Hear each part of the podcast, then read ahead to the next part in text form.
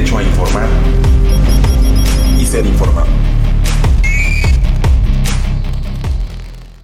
¿Cómo le va? Muy buenos días. Bienvenida y bienvenido a una emisión más de su noticiario matutino. Está usted en Momentum, en esta alianza que tenemos pie de página y Rompeviento TV, el calendario marcándonos ya 16, 16 de enero del año 2024. Gracias por acompañarnos, transmitiendo desde el Foro 2 de Rompeviento aquí en la Ciudad de México. Nos da gusto que nos esté acompañando. Acaba de terminar la conferencia matutina del presidente Andrés Manuel López Obrador.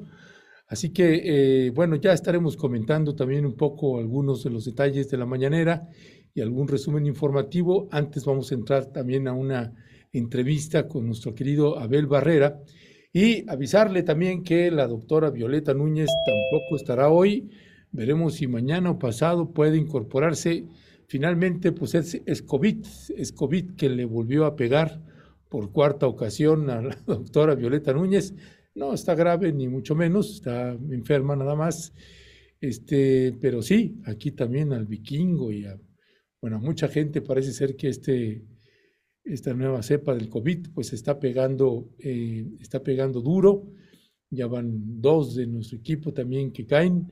Así que pues le estamos mandando un abrazo también a Violeta Núñez, que se vaya recuperando y también pues el vikingo, bueno, el vikingo también lo tumbó el fin de semana por completo el COVID, pero pues ese no se puede estar quieto y ya está otra vez ahí dando guerra en la calle y acá en los estudios de Rompeviento TV. Pero gracias, gracias por acompañarnos. Ya se encuentra con nosotros Abel Barrera, director del Centro de Derechos Humanos de la montaña Tlachinoyan, allá en el estado de Guerrero colaborador de Rompeviento TV, colaborador de este espacio noticioso también de Momentum. Nos da gusto eh, ver nuevamente aquí a Abel. Abel, muy buenos días, bienvenido. Bueno, creo que están intentando arreglar ahí el, audio, creo que no nos están escuchando. Si quieres, Cristian, si lo puedes ahí asesorar un poquito a ver qué, cuál es el problema técnico. ¿Ya está? Abel, ¿me escuchas? Muy poco, Ernesto, buenos días. Es que estoy acá en un lugar donde hay ruido, pero, pero tampoco tengo tu voz muy, muy este, clara, pero pues intentamos contestar. Ok, ok, Abel, pues gracias, gracias por acompañarnos. Abel, eh, y bueno, eh, Abel, pues estamos publicando nuevamente eh, un artículo que tiene que ver con Ayotzinapa.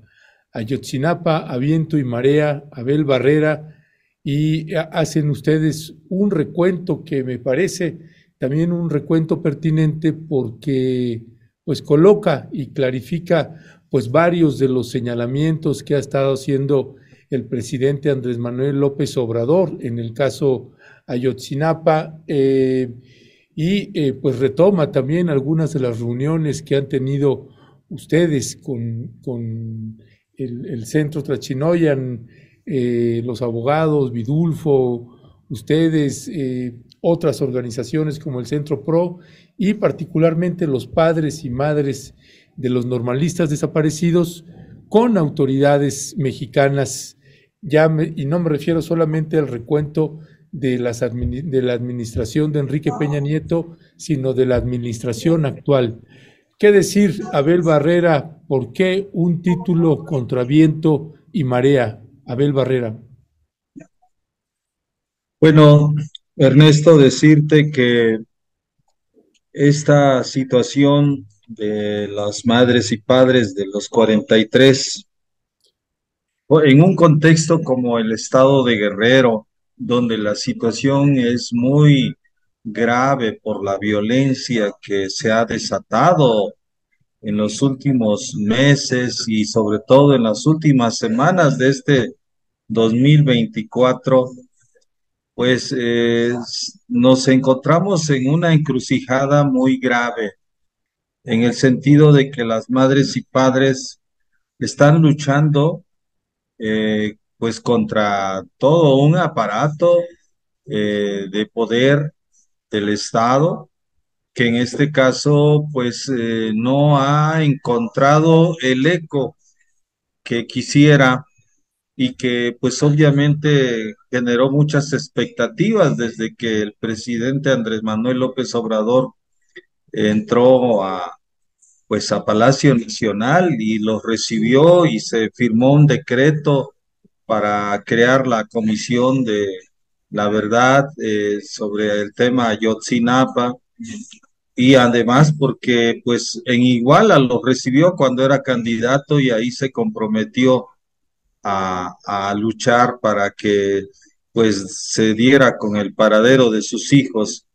Todo creo que caminaba pues eh, por la ruta que ellos habían planteado, el hecho mismo de que se haya creado esta comisión para las madres y padres les generó una expectativa pues en verdad muy alta. Y sin embargo, pues como ya sabemos a lo largo de estos años, la situación se ha ido complicando en el sentido de que, que en la medida en que el GIEI iba avanzando en las investigaciones desde el 2019, cuando pues ya se empezaron a dar datos de que pues había militares que estaban inscritos dentro de la normal de Ayotzinapa y que ha sido como algo recurrente la, la infiltración de elementos militares en, el, en la vida interna de los estudiantes, porque los estudiantes pues tienen su propia órgano de, pues, de gobierno al interior de la normal, eh, pues estaban infiltrados.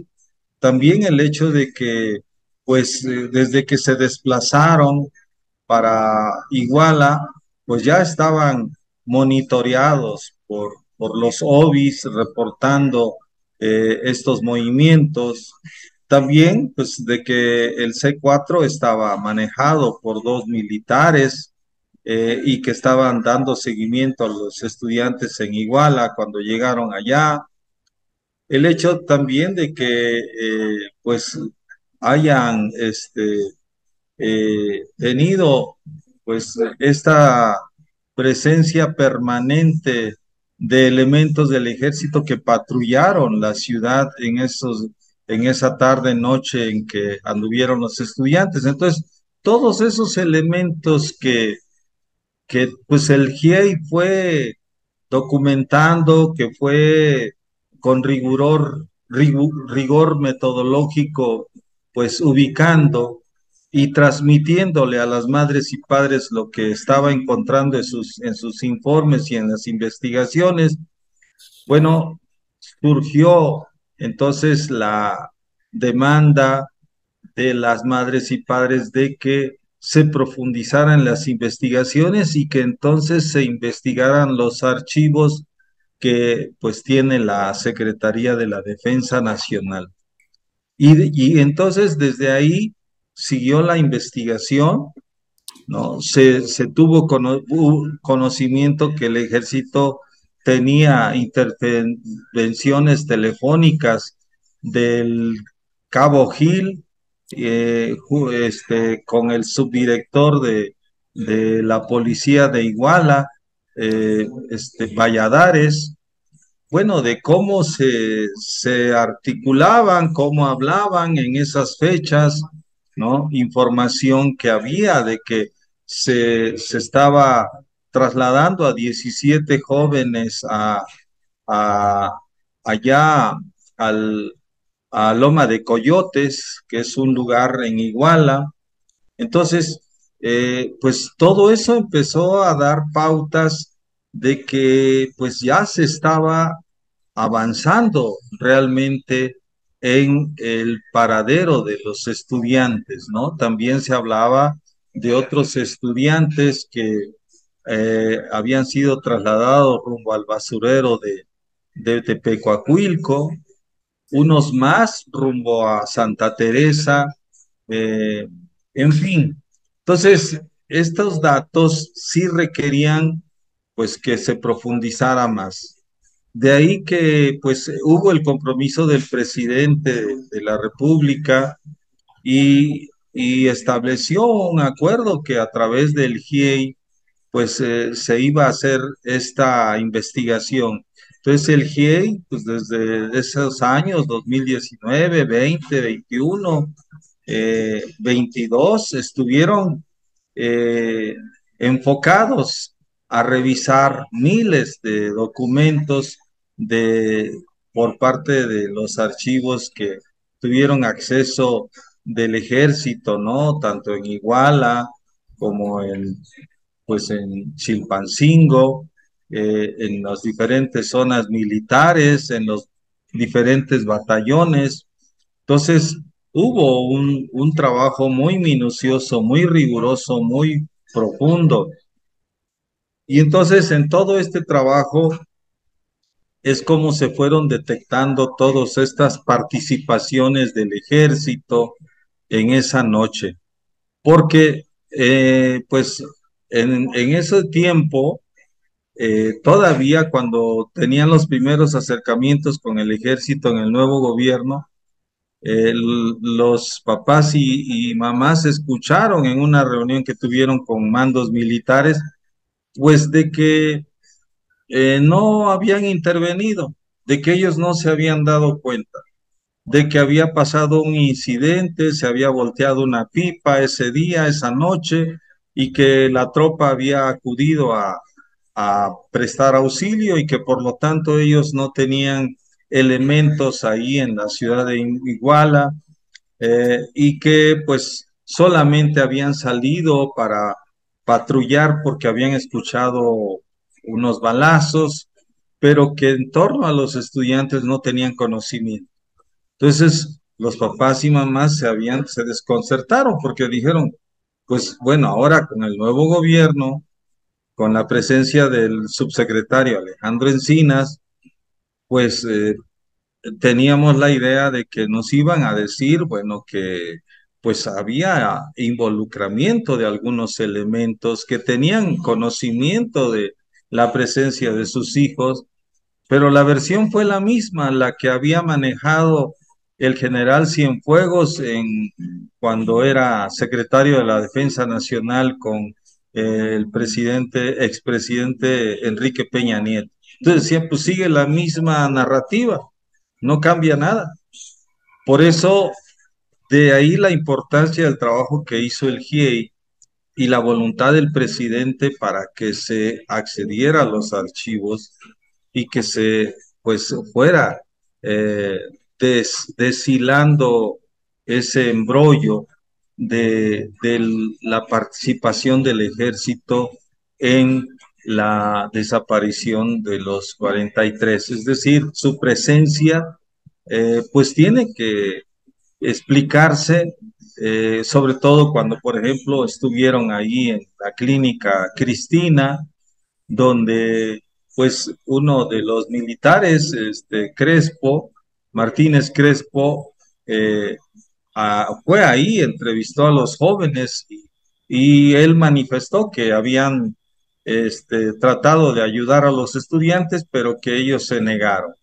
Eh, y que después habían llegado con una patrulla para auxiliarlos y que ya no estaban. Entonces, versiones encontradas cuando pues, se fue descubriendo que más bien no, no les prestaron auxilio. Entonces, todo esto, Ernesto, pues está, eh, da la pauta de que las madres y padres pues eh, han, han tenido que enfrentar pues estas versiones de, de los actores del Estado que niegan los hechos, que no, no, no asumen la responsabilidad de hablar con la verdad. Entonces pelean contra viento y marea, ¿no? Contra un aparato del Estado que pues no ha rendido cuentas eh, acá en Guerrero, ¿no? Tenemos los años eh, del terrorismo de Estado en la década de los 60, 70, 80, muchas eh, personas desaparecidas, ejecutadas, torturadas, ¿no? Por eh, el ejército, pues eh, bueno, está esta comisión precisamente destinada a hacer estas investigaciones y que pues me honro en, también ser parte como comisionado de esta, de este, de esta nueva iniciativa que, que, que emprendió el presidente Andrés Manuel también eh, a petición de los colectivos de víctimas de esos años.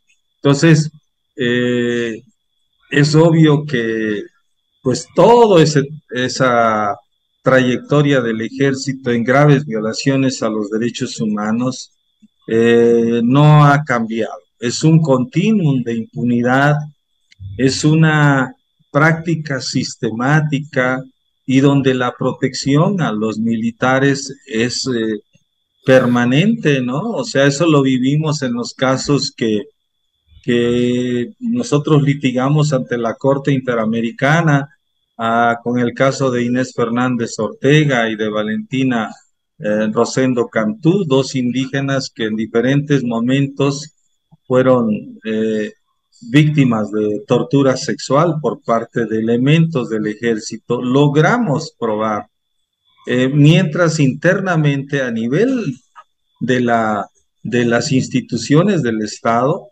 siempre se negaron los hechos, siempre se trató de, desacreditar la palabra de Inés y de Valentina por ser indígenas.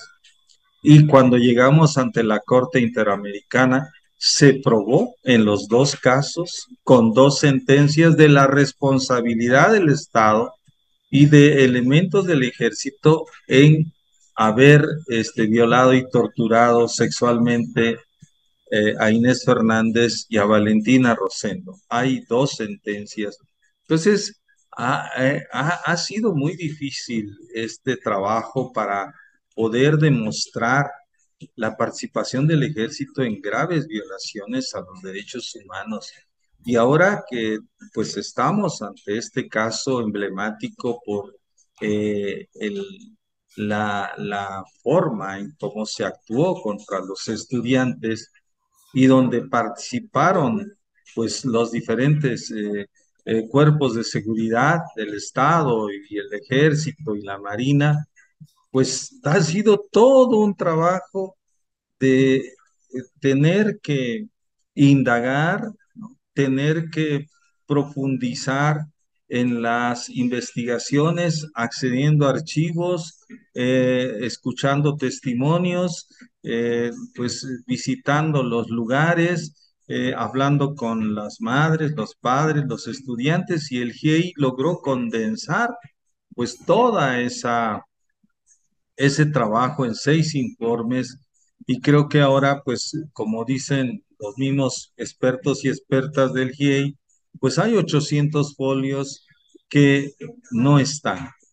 Y que por eso los padres y madres ahora pues han dicho al nuevo subsecretario Arturo Medina que eh, ante la propuesta de que pudieran acceder a los archivos del ejército, ellos son muy concretos y claros, dicen, no, nos no, no es que no nos interesen los archivos, nos interesan los 800 folios, entréguenlos, preséntenlos. Y nosotros con nuestros expertos y expertas, eh, pues pediremos que nos ayuden a revisar esos 800 folios para poder saber qué más hay sobre el paradero de nuestros hijos, sobre lo que pasó esa noche y esa madrugada con nuestros hijos. Entonces es muy precisa la, la, la petición y por eso están pidiendo pues nuevamente hablar con el presidente de la República, ya que él ha dicho que él es el que está pues eh, coordinando la investigación para que pues tenga toda la fuerza que se requiere para llamar a cuentas a quienes han estado eh, involucrados en estos hechos. De ahí la importancia de que se pida al ejército, se, se tenga que, eh, pues obviamente, demandarles a que entreguen toda la información,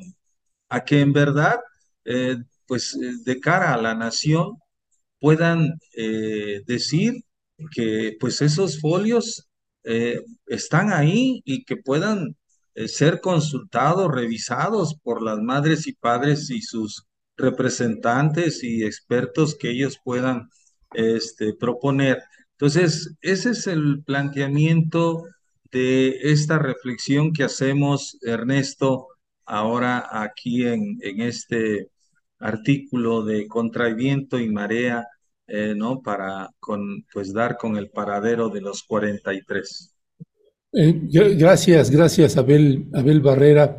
Hay un, hay un dato también que nos parece de suma importancia que colocan ahí ustedes en, en este artículo y tiene que ver con estos 800 folios que están solicitando y que el ejército dice que no existen o que no están y sin embargo eh, ustedes retoman un dato que nos parece que es fundamental para que la audiencia, para quien te esté escuchando, Abel, eh, entienda y comprenda por qué se sostiene que el ejército miente y oculta información. Cuando el subsecretario Alejandro Encinas entregó, eh, renunció y entregó la subsecretaría, pues en el último informe él presenta 18 de esos folios que aparecieron, ¿no? Que él, que él encontró. Y eso es también, nos parece una prueba pues inequívoca de que esos 800 que decía que no había, pues el subsecretario Alejandro Encinas entregó 17, una prueba faciente de que sí existen esos folios. ¿Qué decía al respecto Abel? Exactamente. Sí, eh, antes de que se fuera el licenciado eh, Encinas, eh, precisamente él mismo manifestó, ¿no? que él reconocía que sí existían esos 800 folios. Él, como subsecretario, asumió esa postura, que sí existían esos ese, 800 folios. Y además dijo que había una instrucción del presidente de la República de que esos folios se entregarían. Así se le manifestó a las madres y padres. Sí existen esos folios, a mí me consta, ¿no? Y hay la instrucción del presidente que se van a entregar esos folios. Eso lo hizo antes de que pues él presentara su, su renuncia. Y hizo un adeudum precisamente eh, para mostrar que en verdad sí existían esos folios con, eh, al hacer públicos 18 folios eh, como una forma fehaciente, contundente de que era una muestra de, de lo que podría profundizarse más con, con los 800 que faltan. Entonces, ahora, él se, él se va, pero quedó esa promesa, esa instrucción que, le, que a los padres y madres se les quedó muy grabada, de que ya el presidente estaba en, esa, en ese entendido de que iba a pedir eh, esos folios para que se entregaran. Y así se llegó diciembre del 2023 con esa espera, ¿no? Cuando ya este, se concreta la reunión con el nuevo subsecretario Arturo Medina, pues este, entonces es cuando pues ya la situación eh, cambia porque pues hacen público eh, la invitación a, a, las madres y padres para que accedan a los archivos. Y ponen un periodo del 4 de enero al 4 de marzo para que pueda hacerse este trabajo. Las madres y padres dijeron, oiga, pero pues siquiera nos hubieran consultado, ¿no? O sea, si, eh, o sea, esta, la mejor relación que hemos establecido es que cualquier acuerdo, pues se platica, ¿no? En, en ese sentido, y nada más llegó como, pues ya como una, una propuesta trabajada por el subsecretario, y planteada a las madres y padres. Por esa razón, cuando se reunieron, pues ahí dijeron, pues mire, eh, este, el tema de, de estar, de entrar a los archivos, no es así como nuestra prioridad. Nuestra prioridad es que esa instrucción del presidente de que se entreguen los 800 folios, eso queremos que usted le dé seguimiento y bueno, plantee a las autoridades correspondientes de que lo que queremos son esos 800 folios, ¿no? Y de ahí fue que, pues, este, bueno, ya se vino como esta situación donde el presidente, pues, empezó a concentrar su, su, su este, ataque contra los compañeros del Centro Pro, contra el mismo GIEI, ¿no? Y, y bueno, las mamás y papás decían, híjole, como que se está desviando la atención, porque aquí lo único que queremos es que, que pueda él cumplir con la instrucción de que nos entreguen los 800 folios. No hay más, ¿no? Eh, para desen, pues de una vez desembrollar esto y, y saber qué contienen esos 800 folios. Si en verdad contienen más de lo que ahí ya se vio, de, de, lo que se alcanzó a rescatar, pues con mayor razón habrá más datos sobre eh, lo que pasó con nuestros hijos y su posible paradero. Entonces, por eso está concentrado a la atención de las mamás y papás. Pero ya en la última reunión, cuando el 11, cuando vieron que llegaron los otros padres con los que pues eh, ha habido diferencias porque no ha habido por parte de ellos mucho interés en las búsquedas. Eh, entonces, pues como que se desconcertaron y dijeron, bueno, ¿qué está pasando acá? Como que aquí hay un interés más, es otro interés, dividir, generar tensión al interior del grupo de los padres, ¿no? Y bueno, por eso los papás y mamás de los 37 que, que son, pues se tuvieron que levantar de la mesa y pues no tuvieron otra opción que hacer pública esta postura. Y sin embargo, pues la, la reunión con el subsecretario siguió porque decía que tenía que atender a todas las madres y padres. Entonces, como que ya esta situación, eh, pues sí, está queriendo como, pues, este, dinamitar el, eh, este trabajo, este movimiento, esta lucha, este, eh, esta exigencia de verdad de parte de las madres y padres de los 43, ¿no? Eh, obviamente, pues hay una diferencia interna, pero eso no, no, no quita el dedo del renglón de que lo que se busca es que dar con el paradero de sus hijos y máxime que está eh, ya identificado que hay 800 folios que pueden dar eh, luces para avanzar. Y en ese sentido ha sido muy importante. Por eso las madres y padres pues están retomando eh, esta, y este, planteamiento que hizo en su momento el subsecretario Alejandro de que había la instrucción del presidente de que se entregarían esos 800 folios y eso es lo que quieren que en verdad eh, ayude el subsecretario Arturo Medina a que se logre la entrega de estos 800 folios. Entonces, así está pues el planteamiento, Ernesto. Ojalá y se pueda avanzar. Las madres y padres tienen mucha esperanza de que eh, pues en este año eh, van a ser 10 años, una década ¿no? Y que pues quisieran saber eh, qué pasó con sus hijos.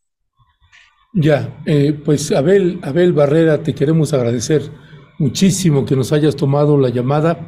Sabemos que también andas ahí en cuestiones médicas atendiendo la salud, así que pues a cuidarse, mi querido Abel Barrera, gracias por esta síntesis del momento actual y además de retomar algo que me parece muy importante, contrario a lo que la gente piensa eh, o esta campaña que se ha querido hacer de los padres y madres intransigentes, pues son los que siguen abiertos a pesar, a pesar de maltrato, en este caso que sufrieron a través del subsecretario de Gobernación, Arturo Medina, enorme diferencia con el subsecretario Alejandro Encinas. Mira que eh, convocar a una reunión y sin avisar que va a haber otros invitados que no han estado en las otras reuniones, pues es exactamente, imagine usted, que los padres y madres hicieran lo mismo con el presidente, que llegaran eh, ahí y que a la hora que llegue el presidente, pues resulta pues que ahí está Felipe Calderón y está Claudio X González y están otros personajes que no son eh, del respeto y agrado del presidente Andrés Manuel López Obrador. Pues son cuestiones que tienen que ver con las formas y los modos en las que se hacen las cosas y que además en un tema tan pero tan delicado como en el caso de la desaparición de los normalistas, pues este subsecretario Arturo Medina, terrible, terrible y penosa presentación que tuvo con los padres y madres de los normalistas. Abel, Abel Barrera, te mandamos un fuerte y fraterno abrazo y seguimos al habla, Abel. Claro, Ernesto. Un saludo desde acá, muy amable, y a toda la audiencia. Seguimos en comunicación. Buenos días. Cuídate, Abel, cuídate, Abel. Seguimos en comunicación. Gracias. Pues escuchó, escuchó usted a Abel Barrera, director del Centro de Derechos Humanos de la Montaña Tlachinoyan. Este hombre integrante de esta organización que desde hace más de 35 años, conjuntamente también con el Centro PRO, pues son ahora las organizaciones atacadas, eh, criticadas por el presidente Andrés Manuel López Obrador. Y ahora resulta que Salvador Cienfuegos y todos los integrantes de, o una gran parte de los integrantes del ejército mexicano involucrados en la desaparición de los normalistas, particularmente el general Salvador Cienfuegos, pues son inocentes palomitas y ahí no hay nada que criticar. Pues bueno, vaya, vaya, vaya situación surrealista que viven los padres y madres de los normalistas. Vamos a, pasar ahora ya a la mesa, eh, a la mesa subversiva que tenemos de los martes. Disculpen aquí otra vez Leticia Calderón y Edurne. Ya se está haciendo una costumbre que cada vez que tenemos la mesa, yo inicio con una disculpa de la colgada que tenemos. Pero bueno, eh, se extendía también hoy la mañanera y Abel, Abel también logró finalmente enlazarse con nosotras y nosotros, cosa que le agradecemos. Edurne, Uriarte, Santillán, Leticia Calderón, muy buenos días, compañeras. Buenos, buenos días. Buenos días, ¿qué tal? Buenos días, buenos días, Leticia y Edurne. Pues bueno, eh, eh, le aviso también nuestra querida Ingrucha, pues sigue, sigue de viaje, pobrecita, sigue sufriendo, pero ya, ya nos dijo que ahora sí, sin falta, se estará incorporando la siguiente semana. Eh, así que, bueno, retomando ya los temas que tenemos acordados, pues tenemos ahí, mi querida Edurne, mi querida Leticia, pues ahora lo que ya se conoce como la nueva candidata del teleprompter eh, y además pues los cierres ya de las precampañas, vendrán las encuestas y vendrán pues las designaciones de quiénes serán las y los candidatos, además de algunas polémicas que ha habido ya sobre la designación de algunos candidatos al Senado de la República Mexicana. Mi querida Edurne Uriarte Santillán, ¿con qué abrirías en esta esfera de temas que tenemos y que hay mucha tela de dónde cortar? Pues bueno, igual lo mismo, desearle pronta recuperación a Violeta, que ya esperemos tenerla por acá el otro martes, y lo mismo al Vikingo, y este, pues también a Ingrid la esperamos el otro martes, ¿no? Y muchos saludos a todos. Y bueno, lo primero es que parece que todos los temas que tenemos de la mesa de hoy ocurrieron en domingo, ¿no? Si no me equivoco. Este, y bueno, pues el domingo fue un día bastante poderoso en ese sentido, ¿no? Lo de, mm, bueno, yo vi, vi también el cierre de pre-campaña de, de Xochitl Galvez y bueno, me pareció muy divertido, la verdad, así como iba pasando toda la cámara y tú veías el teleprompter a todo lo que da y ella no puede dejar de leer. Es impresionante que no es, el teleprompter no es una guía, sino que es algo que simplemente no puede dejar de leer, ¿no? Y junto con eso, bueno, también reconocerle que creo que sí estudió, porque hay algunas secciones donde le pone más énfasis, donde hace algunas pausas que se ve que estuvieron pensadas. Entonces, pues creo que por ese lado al menos hizo su chamba de leer un poquito antes lo que iba lo que iba a trabajar ese día, ¿no? Creo que es importante en este proceso estar este, leyendo y escuchando a, la oposición. Em, no es por desearles un mal año, pero sí es importante estar escuchando lo que están diciendo porque desde ahí vas construyendo y te vas dando cuenta de cómo se va formando todo ese, em, todo ese robo de información, todo ese robo de opinión pública, todo ese robo de ideas y demás que aparecen tanto en las noticias de medios de comunicación de oposición o mediáticos de los grandes medios, como en el discurso de la misma Xochitl, ¿no? Que es un poquito de aquí, de allá, eh, amigas y amigos, al estilo de AMLO, eh, el carajo, al estilo de Milei, eh, la línea esta de la libertad, este, todo el, todo el mensaje de Xochitl es un, es una tomadera de aquí y de allá. Esa, esa es mi impresión. Y, y bueno, pues algo que dice la oposición, por ejemplo, es que Xochitl nos entrega un mensaje más disciplinado. Me, me, llamó la atención la expresión más disciplinado, pues lo cual es en parte cierto, ¿no? Eh, si, si escuchas con detalle, es larguísimo. Yo la verdad es que me ahorré los últimos 10 minutos. Es demasiado largo, pienso yo. Eh, y de hecho, incluso en la misma cámara, como que hay una disposición muy bien cuidada, se ve que están aprendiendo cosas. Entonces, la imagen no te, nunca te va a enseñar el total del espacio de la arena. También hay mucha oscuridad alrededor y el sonido eh, principalmente se enfoca en ella. Entonces, cuando hay gritos, cuando hay alabanzas, cuando hay este apoyo, se escucha pero muy bajito. Entonces, como que todo está muy cuidado para que sea un, un cierre impecable, digamos, ¿no?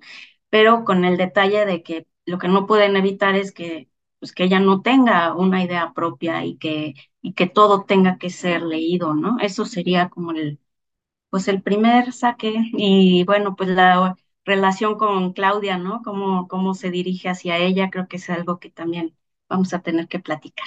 Y le paso ahí la palabra a Leti. Eh, no te oímos, no te oímos, Ernesto. Tu, tu micro, como se dice ahora. Gracias, gracias, perdón. Pues gracias, mi querida Edurne. Eh, Leticia Calderón, ¿qué decir de esta candidata, la candidata del teleprompter al estilo Enrique Peña Nieto? Oye, pues yo como le hace, ¿no? Así de, no, agárrense. Bueno, yo creo que lo dicho por Edu es fantástico, muy como de, de la parte como de lo que se vio, ¿no? En el, en el, en el evento.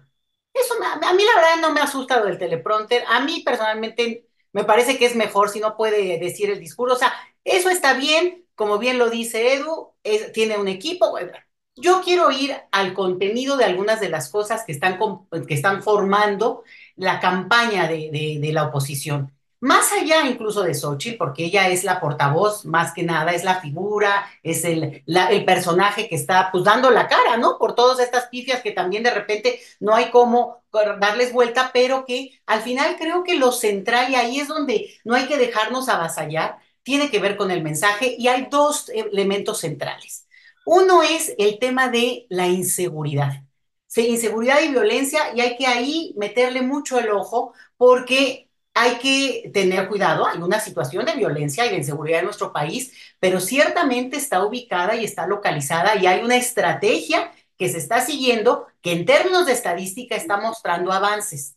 La manera como se plantea en el discurso de la oposición es absolutamente tramposa y mentirosa. ¿Por qué? Porque se asocia, la imagen es esta, ¿no? Una mujer joven que imagínate que no puede salir sin miedo. Bueno, yo sí les voy a decir una cosa, ¿eh? yo he vivido toda mi vida en México y siempre he tenido miedo. O sea, hay una parte donde eso es, eso es una situación que es real en nuestras sociedades latinoamericanas en general. Supongo que en otros eh, continentes es probable, ¿no? Pero eso es una realidad. Ahora, asociar de manera tramposa, y ahí es donde yo digo que es mentiroso, el hecho de que, la, que hablamos de una seguridad callejera como si fuera lo mismo que esta violencia estructural terrible de los, de los grupos organizados que lo son, porque detrás de ellos hay grupos de alto poder, lo que Xochitl eh, Galvez no sabía hace una semana, que son los poderes fácticos, ¿sí? Cuando ella habla en sus anuncios, sus entrevistas de los aguacateros, a ver, a ver, conexión, ahí hay empresas transnacionales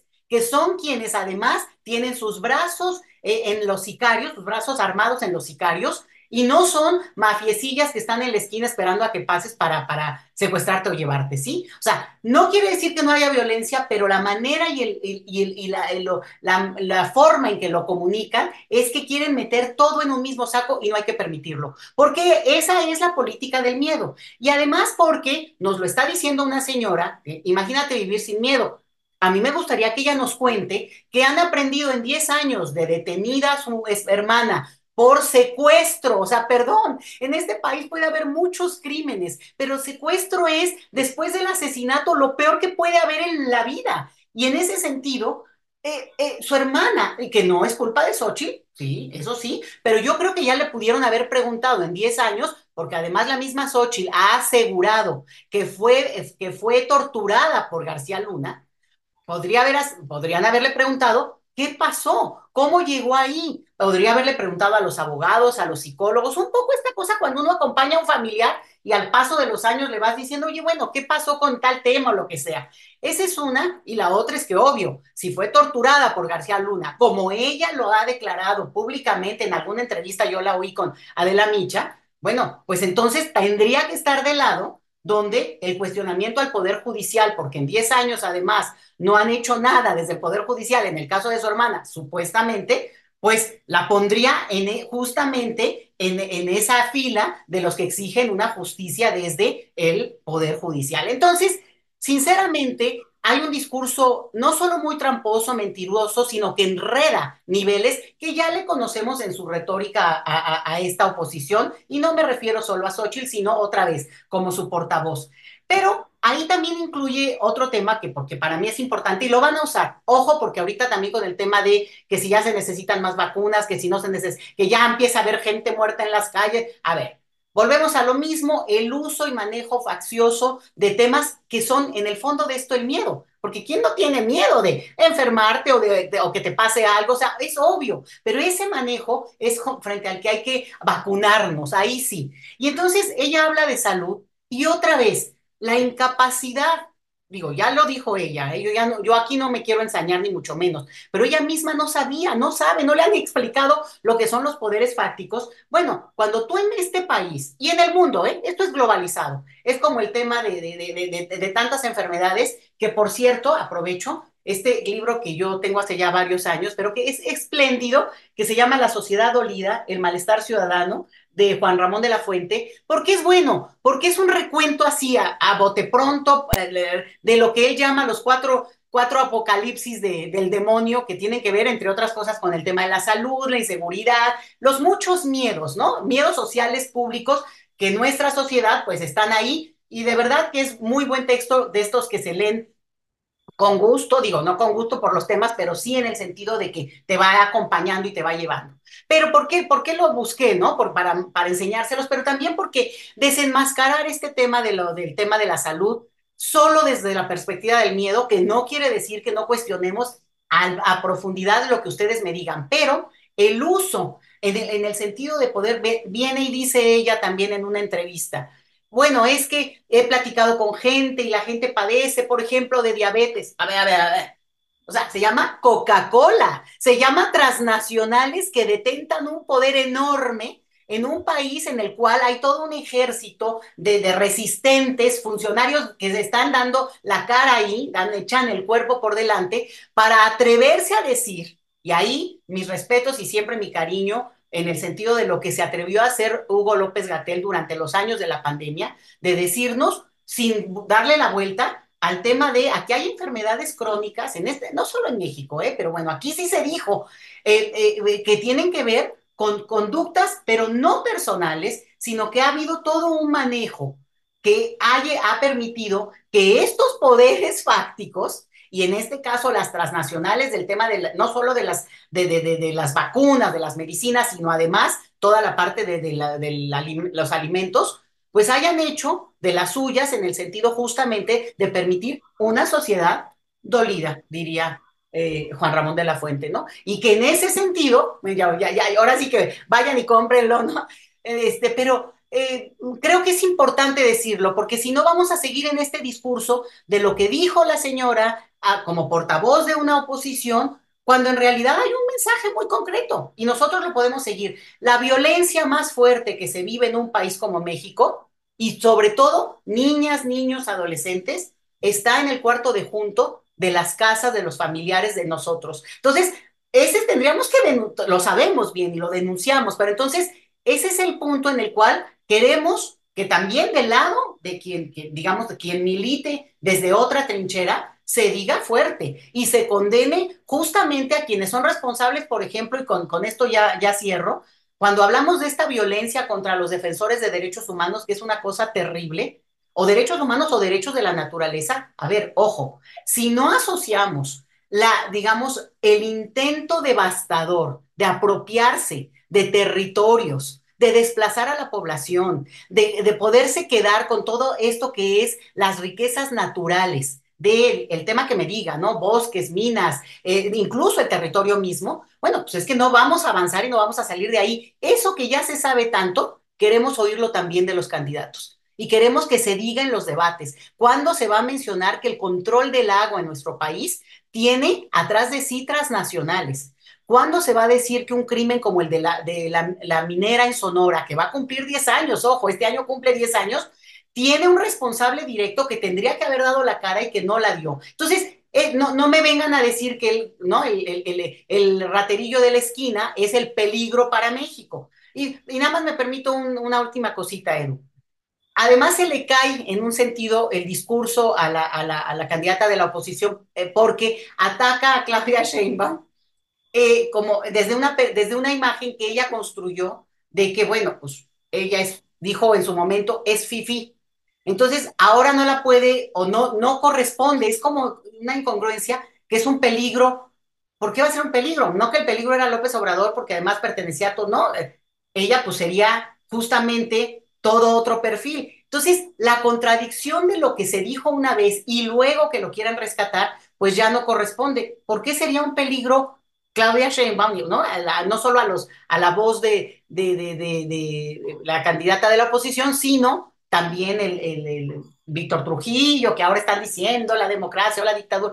¿Por qué sería peligro si el peligro era López Obrador y López Obrador ya se va a ir y además le dijeron fifi a la señora que pues, ellos son los fifís? A ver, entonces, que se pongan de acuerdo para también incluso tener coherencia en su discurso y no nos dejemos engañar, digamos. Ni la violencia ni, ni, ni el tema de, de, la salud, de la seguridad, pueden estar solamente ubicados en el miedo, por lo menos no el nuestro. Gracias, gracias Leticia. Eh, mi querida Edurne, este discurso de, de Xochitl, eh, ¿cuál es desde tu punto de vista eh, las partes que ya le halló por lo menos un caminito y las partes que sigue pues en el nirvana completamente perdida? en, estos discursos, ahora que hacías esta disección, digamos, del, del speech, no solamente del speech, sino incluso de las formas o la producción que se hizo en este eh, cierre que tuvo. Eh, ¿Cuál es tu, tu, balance en lo que toca al discurso, lo atinado o desatinado que relevante que tú alcanzas a encontrar? Sí, pues eh, miren, en esta disección creo que el, lo, en el balance de lo positivo que puedo ver y que no es en relación a la ciudadanía, sino en relación a, a esa oposición y a, a, cómo va avanzando, exactamente como dice Leti, es que sí creo que eh, está mejorando ese equipo. Creo que sí está haciendo, están haciendo cambios ahí detrás. La pregunta es si ella los está haciendo, porque yo a ella no le veo ningún avance en ningún sentido, es la verdad. No la veo, la veo de hecho a veces hasta más nerviosa, eh, más tensa, este, eh, incluso en su discurso me pareció un poco exagerada en algunos momentos, ¿no?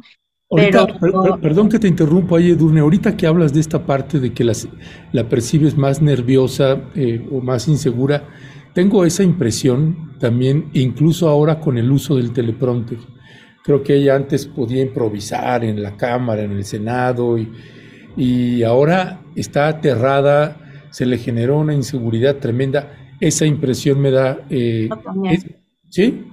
Sí, sí, completamente. Y además yo creo que por los errores que ha ido cometiendo, incluido el no saber qué son los poderes fácticos y que las personas a su alrededor tampoco sepan qué son, me parece, pues es, sí es gravísimo, es, es, te da risa, pero es, es, es grave, es serio, este, y siento que sí ha ido perdiendo libertad alrededor de su propio equipo y de quienes están manejando toda esa campaña, y precisamente por eso está todo ahí. Lo que ya no quieren es esa improvisada, que era lo que les había traído originalmente, me imagino, no sé, pero yo sí, yo sí la noto más tensa. Este, y en eso que han aprendido, lo que han aprendido es a imitar, porque no, no, no son originales. O sea, si tú ves el evento desde cómo empezó con la música, la Sonora Dinamita, entiendo que es el grupo que estuvo al principio, después cómo entra Xochitl, exactamente igual como ves entrar a AMLO, como ves entrar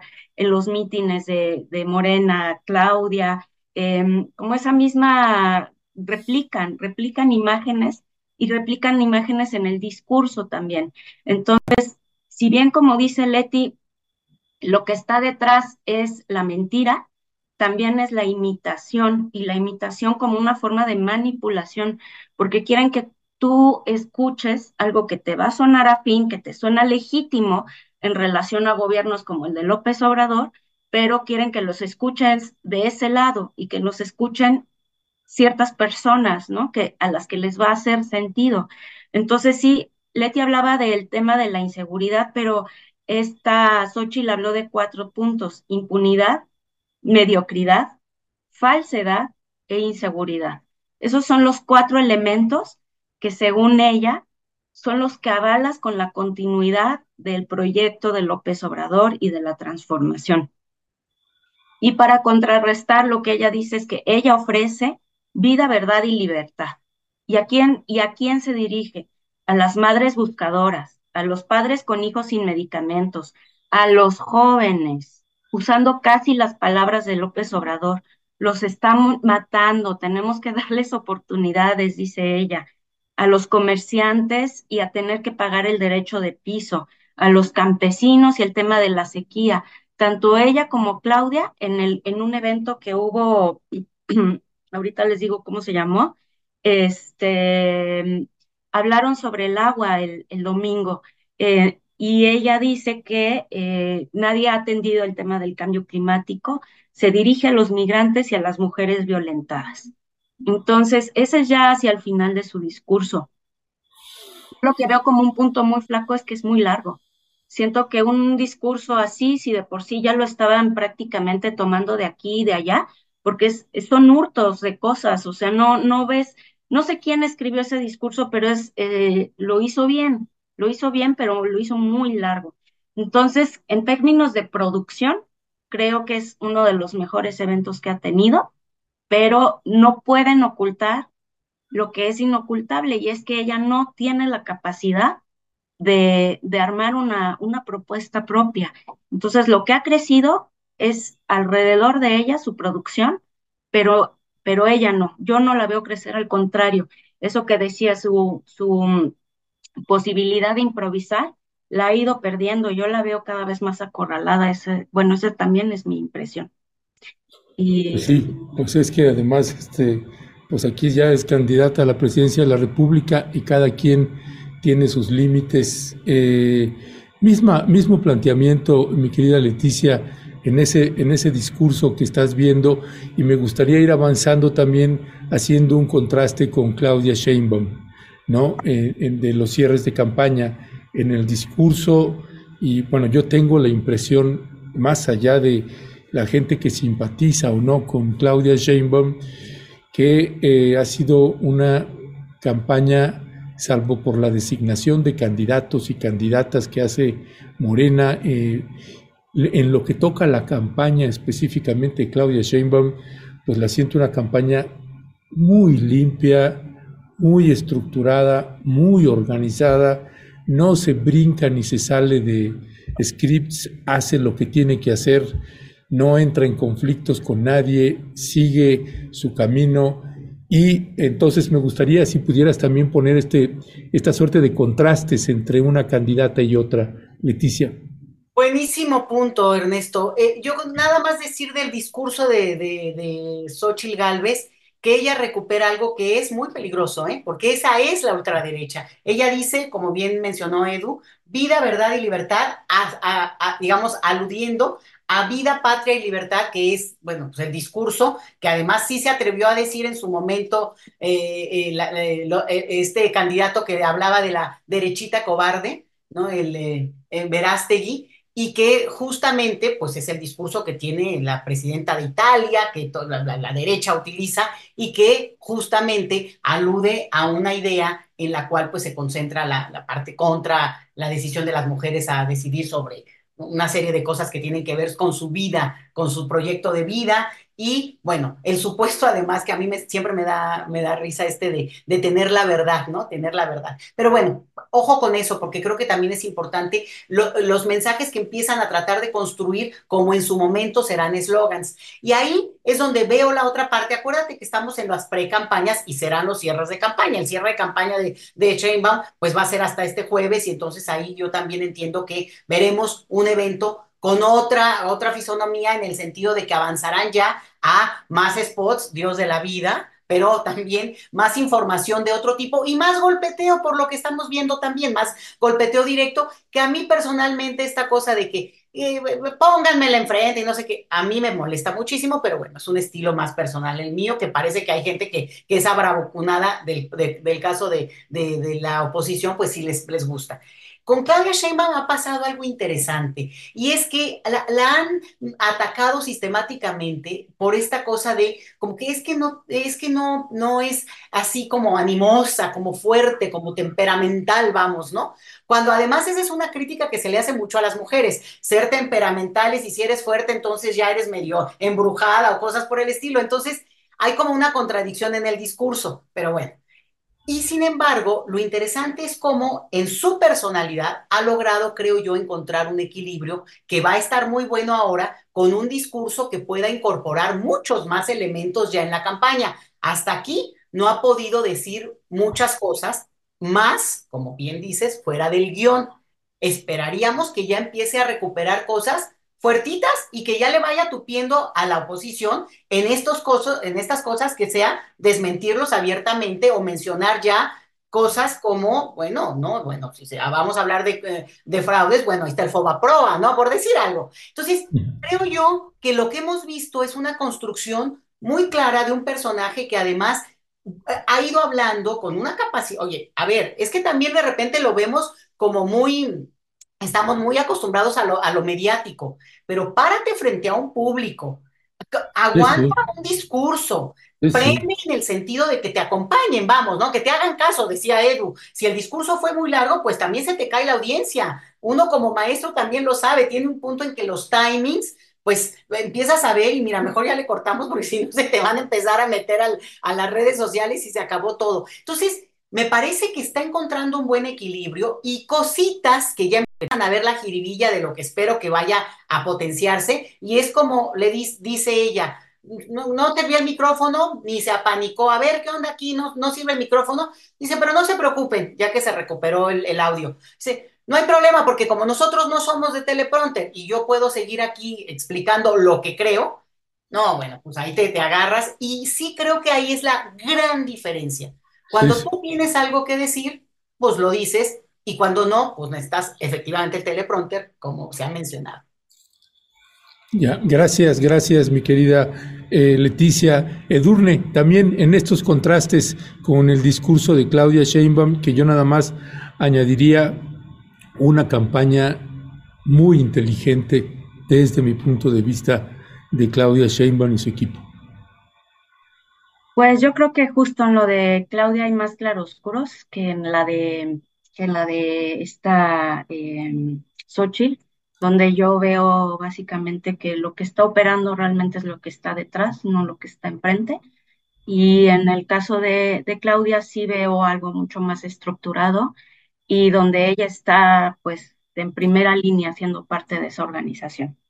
De, yo creo que mm, coincido con unas opiniones de aquí de, del, del, chat, en que yo sí la siento un poco aburrida. A mí me, me ha costado trabajo seguirla, eh, pero me parece que es una campaña muy prudente y a diferencia de Xochitl, donde se plante Claudia, ella puede hablar perfectamente de los temas, porque los sabe, los entiende, los domina, ¿no? Y yo creo que esa parte es muy positiva también. Este, y la otra es que, bueno, yo sí tengo que confesar que a mí no me gusta verla imitar a AMLO, no me gusta nada, ¿no? Que eso es uno de los comentarios que hacen aquí. Y hablar de Xochitl no significa que Claudia esté todo bien, estamos hablando específicamente de Xochitl. Y cuando hacemos este contraste, sin lugar a dudas, Claudia tiene muchísimas más tablas, muchísimas más habilidades, muchísima más capacidad. En eso sí lo siento mucho, ¿no? Este, sí creo que, que Claudia es muchísimo más capaz de hacer frente en un debate. Eh, si lee el teleprompter, no la vas a ver leyendo todo el tiempo. Este, y ella tiene muy claro y muy preparado sus propios discursos. No sé si alguien también le ayude a hacerlos, pero seguramente sí, pero o dudo mucho que ella pueda hacerlos todos sola. Pero sí siento que va tratando de crecer, tratando de posicionarse y tratando de probar distintas cosas, ¿no? No la tiene fácil porque no tiene el, todo el eh, capital eh, social que tiene, que tiene AMLO, ¿no? Entonces sí he escuchado en algunos de sus discursos algunas quejas, algunas críticas, como el del piso parejo, donde ella dijo, eso no me gusta. Allí hay tensiones y hay cosas que hay que estar revisando y, y que van a hablar de, la, de las bases y del, del, del de cómo están eh, acomodándose las cosas al interior de Morena, ¿no? Pero yo creo que dos recomendaciones o dos decisiones han sido muy, muy cuestionables. Una, esta tendencia a imitar a AMLO en, en los tiempos, en las, incluso en el acento. Hay, hay momentos donde es muchísimo más exagerado que otro, donde cuando habla ella así al natural, como el video que sacó, siempre lo comento, el video que sacó eh, diciéndole a Ebrard que no era, que no había corrientes, ese video a mí me encantó porque la escuché a ella, ¿no? Hablar así al natural, como es ella, diciendo las cosas con su entonación, con su naturalidad. Y yo creo que a mí me gustaría ver más a esa Claudia, que habla por sí misma, ¿no? Que habla desde su lenguaje, no el lenguaje que trata de incorporar para jalar a, a, a, obradorismo, digamos, ¿no? Entonces, pues sí, creo que sería eso. ¿Tú Ya. estás de acuerdo, Leti? No. Ah, bueno, y la segunda cosa es toda esta mafia que se está juntando del PAN y del PRI. Esos dos elementos son los que yo más creo que son cuestionables de, su, de lo que yo he visto en su campaña. Pues, pues ahorita, gracias Edurne, ahorita escuchamos esta, eh, este punto de vista que dice Leti, no, no, este, leo nada más algunos de los comentarios de la audiencia, dice eh, Norma Monarres, está aterrada, se refiere a Xochitl porque no tiene un programa de desarrollo a nivel nacional, por lo tanto es como un moped, es decir, la mueven. Laura Santillán está bajo mucha presión, ya se dio cuenta que solo la usan quienes la pusieron y su oposición. Fernanda dice Claudio X, me parece que esos discursos no tienen que ver con ella, son evidentemente un intento de cambio a la estrategia de campaña, pero es mala actriz, muy mala, hasta el carajo le, lo leyó. Es que, es que es increíble eso, de veras que sí, que hasta las expresiones, carajo, estén en el teleprompter, qué barbaridad. Eh, la Mulix dice, eh, por eso también tendría que haber un camino en la mentalidad de las personas y para que la gente deje de funcionar en meritocracia y capitalismo es difícil. Lucero Enríquez, uh, esa viene ahí con el garrotazo anti, 4T. Sí, sí, querido Ernesto, eh, la campaña de Claudia es tan lineal que al menos a mí me parece inocua y profundamente aburrida. Bueno, pues bueno, ya ahí hasta se moderó mi querida Lucero. Laura Santillán, Claudia tampoco se arriesga, por eso se pega a pie de juntillas a lo que le indica Nora Brie. La gente elige más desde las emociones que desde la razón. Hay que atender eso, Andrés Collado. Eso de la derechita cobarde, lo decía Santiago Abascal de Vox en España es el mismo discurso de la derecha internacional. Algunos de los comentarios. Leticia Calderón, ¿cómo cierras aquí este tema? No, pues abre muchos temas, pero efectivamente yo creo que hay una parte que es injusta, eh, me parece muy injusta, de que la construcción de una personalidad y de toda una, digamos, forma de hacer política que tiene años, más bien les diría décadas, en el caso de Claudia Sheinbaum, se, diga que imita a López Obrador. La verdad es que si hay alguien que pueda imitar a López Obrador, pues pásenlo por favor al frente porque será, será un ídolo de las masas. Digamos, tenemos un presidente que justamente su estilo y su capacidad de jugar con esto, de los ritmos, pues es lo que lo tiene donde lo tiene. Entonces, a mí me parece que eh, eh, esto de que ella misma tenga que actuar y que tenga que presentar, porque eso es la política también, es un performance. O sea, la, tú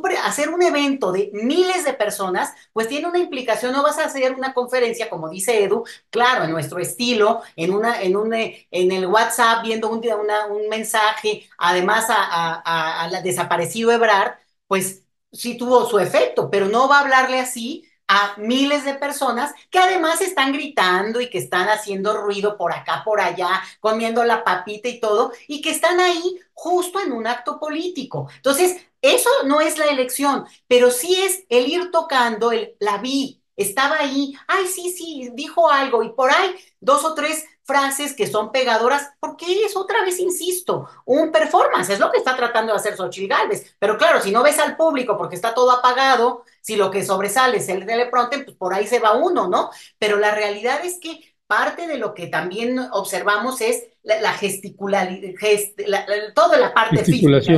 Eso, por favor, gracias, de la persona, su capacidad de moverse, de no quedarse en un mismo plano. Y yo celebro que Claudia, que tiene además un manejo de su cuerpo, porque siempre ha tenido esta, esta cuestión del deporte, se sabe también mover, y eso, déjenme que se los diga, ¿eh? creo que también se aprende a lo largo de la vida y tiene su, propia, su propio estilo en eso y lo irá agarrando más, pero sí me parece muy injusto, porque estamos hablando además de una mujer que está en la cúspide de su carrera política, siendo política, insisto, desde hace décadas. Entonces, bueno, pues ni modo que, eh, insisto, va a hablar como si fuera a dar una clase. Y además me imagino una clase de física, o sea, paso, paso. Prefiero que eh, eh, el discurso y que en ese sentido tal vez también vale la pena acostumbrarnos a un tono más moderado, un tono que no va a poder construir, y no, no va a poder construir porque qué bueno que no lo va a construir porque es otra persona y que al final de cuentas, bueno, pues va a incorporar, ahí sí yo creo que con mucha fuerza, temas, a mí incluso les voy a decir, yo tengo la impresión que, que Claudia Sheinbaum va a tener justamente una capacidad, por lo que ya se ha construido, de avanzar en temas de manera mucho más profunda, no en todos, no como lo que querríamos, porque eso es el problema, pero me parece que podemos ver, podremos ver ahora en la campaña, ¿no? Ya mencionados esos temas. Gracias, gracias Leticia. Edurne, nos mandabas una liga de Margarita Zavala, un tuit que, que, publicó Margarita Zavala, que lo estamos poniendo ahorita aquí a cuadro, eh, y un tuit, eh, bueno, fuerte y poderoso. Nos han quitado la libertad. A los medios de comunicación les pedimos que cumplan su función social de decir la verdad y no sean cómplices de quienes nos quitan la vida, la verdad y la libertad. De nada sirve la autocensura ni la cobardía frente a la censura. Eh, y bueno, hay un video que estaremos ahí pasando en off, que es el que ella ahí coloca. Eh, ¿Qué decía al respecto, Edurne? ¿Qué querías comentarnos sobre esto? Pues otra vez lo mismo, ¿no? El tema de cómo están eh, copiando y replicando y reproduciendo todo un discurso que, quiero decirlo coloquialmente, que nos ha pertenecido a nosotros, ¿no? A quien, a todo el sector que ha sido oposición toda la vida, ¿no? Entonces, de pronto, eh, no tienen lo que quieren y se sienten con, con la capacidad de decir cualquier mentira que, que se les ocurre, ¿no? O sea, ¿quién está tirándole línea a todos esos medios? Por favor, encuéntrenme una persona que sea capaz de tirarle línea desde el gobierno de AMLO todos esos medios que no han dejado de recibir presupuesto, que no dejan de decir lo que se les da la gana todos los días.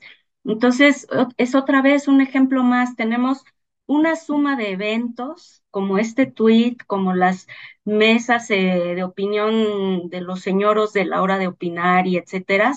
Tenemos em, los discursos de Sochi, los discursos de Claudio, cualquier discurso de la oposición haciendo exactamente lo mismo con el lenguaje, con las ideas, con los discursos y eh, es una banalización completa de, todas las causas sociales, ¿no? O sea que pareciera que no tiene ningún valor decir que, em, que hay una imposición eh, sobre los medios de comunicación para que no se diga lo que, lo que se tiene que decir, la verdad, y ellos lo utilizan como así, como si una mañana aparece, no está lo que ellos quieren y ya lo están anunciando como si fuese una política de Estado, ¿no?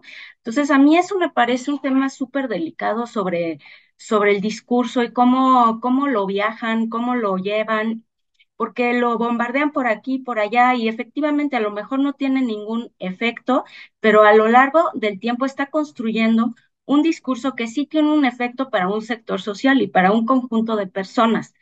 Entonces yo creo que no hay que, digo, si bien no hay que crecerlo en sus dimensiones quizá, tampoco hay que nada más reírnos de las locuras que dicen, ¿no? Eso es lo que yo diría. Y nada más, este, por alusión al comentario de Leti, eh, no, yo creo que estoy muy lejos de ser injusta. Yo creo que todo lo que dice Leti es verdad, si está creciendo, si tiene una mirada propia, si tiene muchas fortalezas, Claudia Sheinbaum, pero lo que es cierto es que yo la he visto en varios mítines em, reproduciendo la entonación de AMLO, eh, incluso tratando como de jejear, este, eh, cuando fue a Tabasco fue donde más exagerado estuvo y también he visto discursos, como dicen aquí en los, en, en los comentarios, que donde ella habla más como es ella, efectivamente. Entonces, así, yo así quiero, ¿no? Porque efectivamente, si tiene toda esta trayectoria, si tiene, si está en toda esta posición, ella tiene que empoderarse todavía más en sus capacidades y, y y darle seguimiento a la, no darle continuidad a la transformación, que me parece pues algo completamente correcto en su, en su línea política, no significa hablar como el peje, ¿no? O sea, no, perdón, como el presidente, como AMLO, no significa este, hacer eso y, y déjenlo de hacer, por favor, porque sí, sí, sí sucede. Y como diría Galileo, y sin embargo, se mueve sucede, sí sucede. Bueno, gracias Edurne. Pues para, para ir cerrando la mesa, eh, pasaríamos, y si pueden, eh, les pediría ahí tres minutos eh, de, para explicar o comentar estas elecciones que se llevaron a cabo en Guatemala, que carajo o, o caray, nos tenían colgados de la lámpara, increíble, qué lecciones y qué lectura eh, tener de lo que sucedió en Guatemala, que a la postre quedó o terminó mejor de lo que esperábamos, más allá de la complejidad que implica ya a la hora de, de los hechos gobernar, no solamente en la presidencia de la República de Guatemala, sino además en el Congreso. ¿Qué decir, Leticia Calderón? Que creo que uno de los elementos de los grandes cambios que estamos viviendo en términos de los procesos políticos en, en, la región latinoamericana, por lo menos, es el acompañamiento de la comunidad internacional, porque así como tú, bueno, yo estuve prendida de la televisión hasta altas horas de la noche, todo el día viendo, además, ¿no? Como dicen, en tiempo real, un procedimiento que de repente explicaban, pero claramente lo que ocurría ahí era este intento de, si no de sabotaje, de alargamiento de algo que tendrían que haber resuelto en, el Congreso de Guatemala desde temprano y no lo hicieron, justamente como estos mecanismos de, digamos, que, alternativos para golpetear el proceso mismo. No necesariamente en la intención, pero no lo sabemos y afortunadamente no pasó, de no permitir la toma de poder de, de Arevalo, pero que, que sí metían tensión con cuestiones tan leguleyas, no digo, no, los que lo seguimos lo sabemos, ¿no? Esta cosa de que si una persona no podía ser diputado porque no había cumplido con algún requisito y en ese momento venían a destaparlo, y bueno, y la querella que había ahí pública frente a nuestros ojos y a la de todo Guatemala, pues ponía una tensión que uno iba sintiendo y que efectivamente en el tema, por ejemplo, de los invitados internacionales, qué interesante ver estaban ahí a la espera, pero bueno, obviamente tratando también de hacer este contrapeso de apoyo, sobre todo en el caso de Arevalo, sacaron un comunicado importante, y, pero también, ¿eh? Almagro, OEA, el en medio, al frente de la foto. Entonces empieza uno a decir, híjole, qué complicado es, porque no es posible que uno también renuncie a estas instancias internacionales cuando lo que se quiere es el aval, a su vez, de, la, comunidad internacional. Y finalmente decirlo, pues yo creo que sin, yo no creo mucho en este dominó geopolítico de que por allá empiezan a caer y empiezan a avanzar o de, de derecha o de izquierda, sino la parte más de la naturaleza misma de cada, de cada país. Pero en el caso de Guatemala es un mensaje una de, de, de, de alegría, de felicidad, de que, pueda haber un cambio, que cambie incluso el discurso, el tono, el reconocimiento a ese 60%, principalmente de comunidad indígena que dio la cara, que sacó el cuerpo para defender el resultado de la elección donde ganó Arevalo, me parece una, de verdad, un mensaje hermoso porque sí permite que por lo menos el compromiso de quienes hoy llegan al poder y por la vía más democrática que pudieron haber tenido, les permita tener un, una fuerza que ahí van a enfrentar, vuélvanle a decir a Xochitl Galvez que se ponga a estudiar a los poderes fácticos que en Guatemala son durísimos, ¿no? Durísimos, no están dispuestos a, aceptar ningún tipo de injusticia por la, por lo, ¿no? Esta cosa del privilegio es una cosa totalmente metida en la piel y que creo que, bueno, tocará acompañarlo también. Felicidades, Guatemala. Gracias, Leticia. Edurne Uriarte, tiene usted la palabra. Pues un poco nada más para agregar a lo que decía Leti. Eh, me pareció un proceso muy interesante y muy, muy emocionante. No, no me imaginé lo que iba a pasar. Creo que los resultados son muy positivos, también coincido. Eh, no solo porque Bernardo Arevalo logró eh, llegar a la presidencia, sino también porque la posición en la que queda el legislativo parece ser bastante favorable también, donde logran la, presidencia ¿no? de la, del Congreso.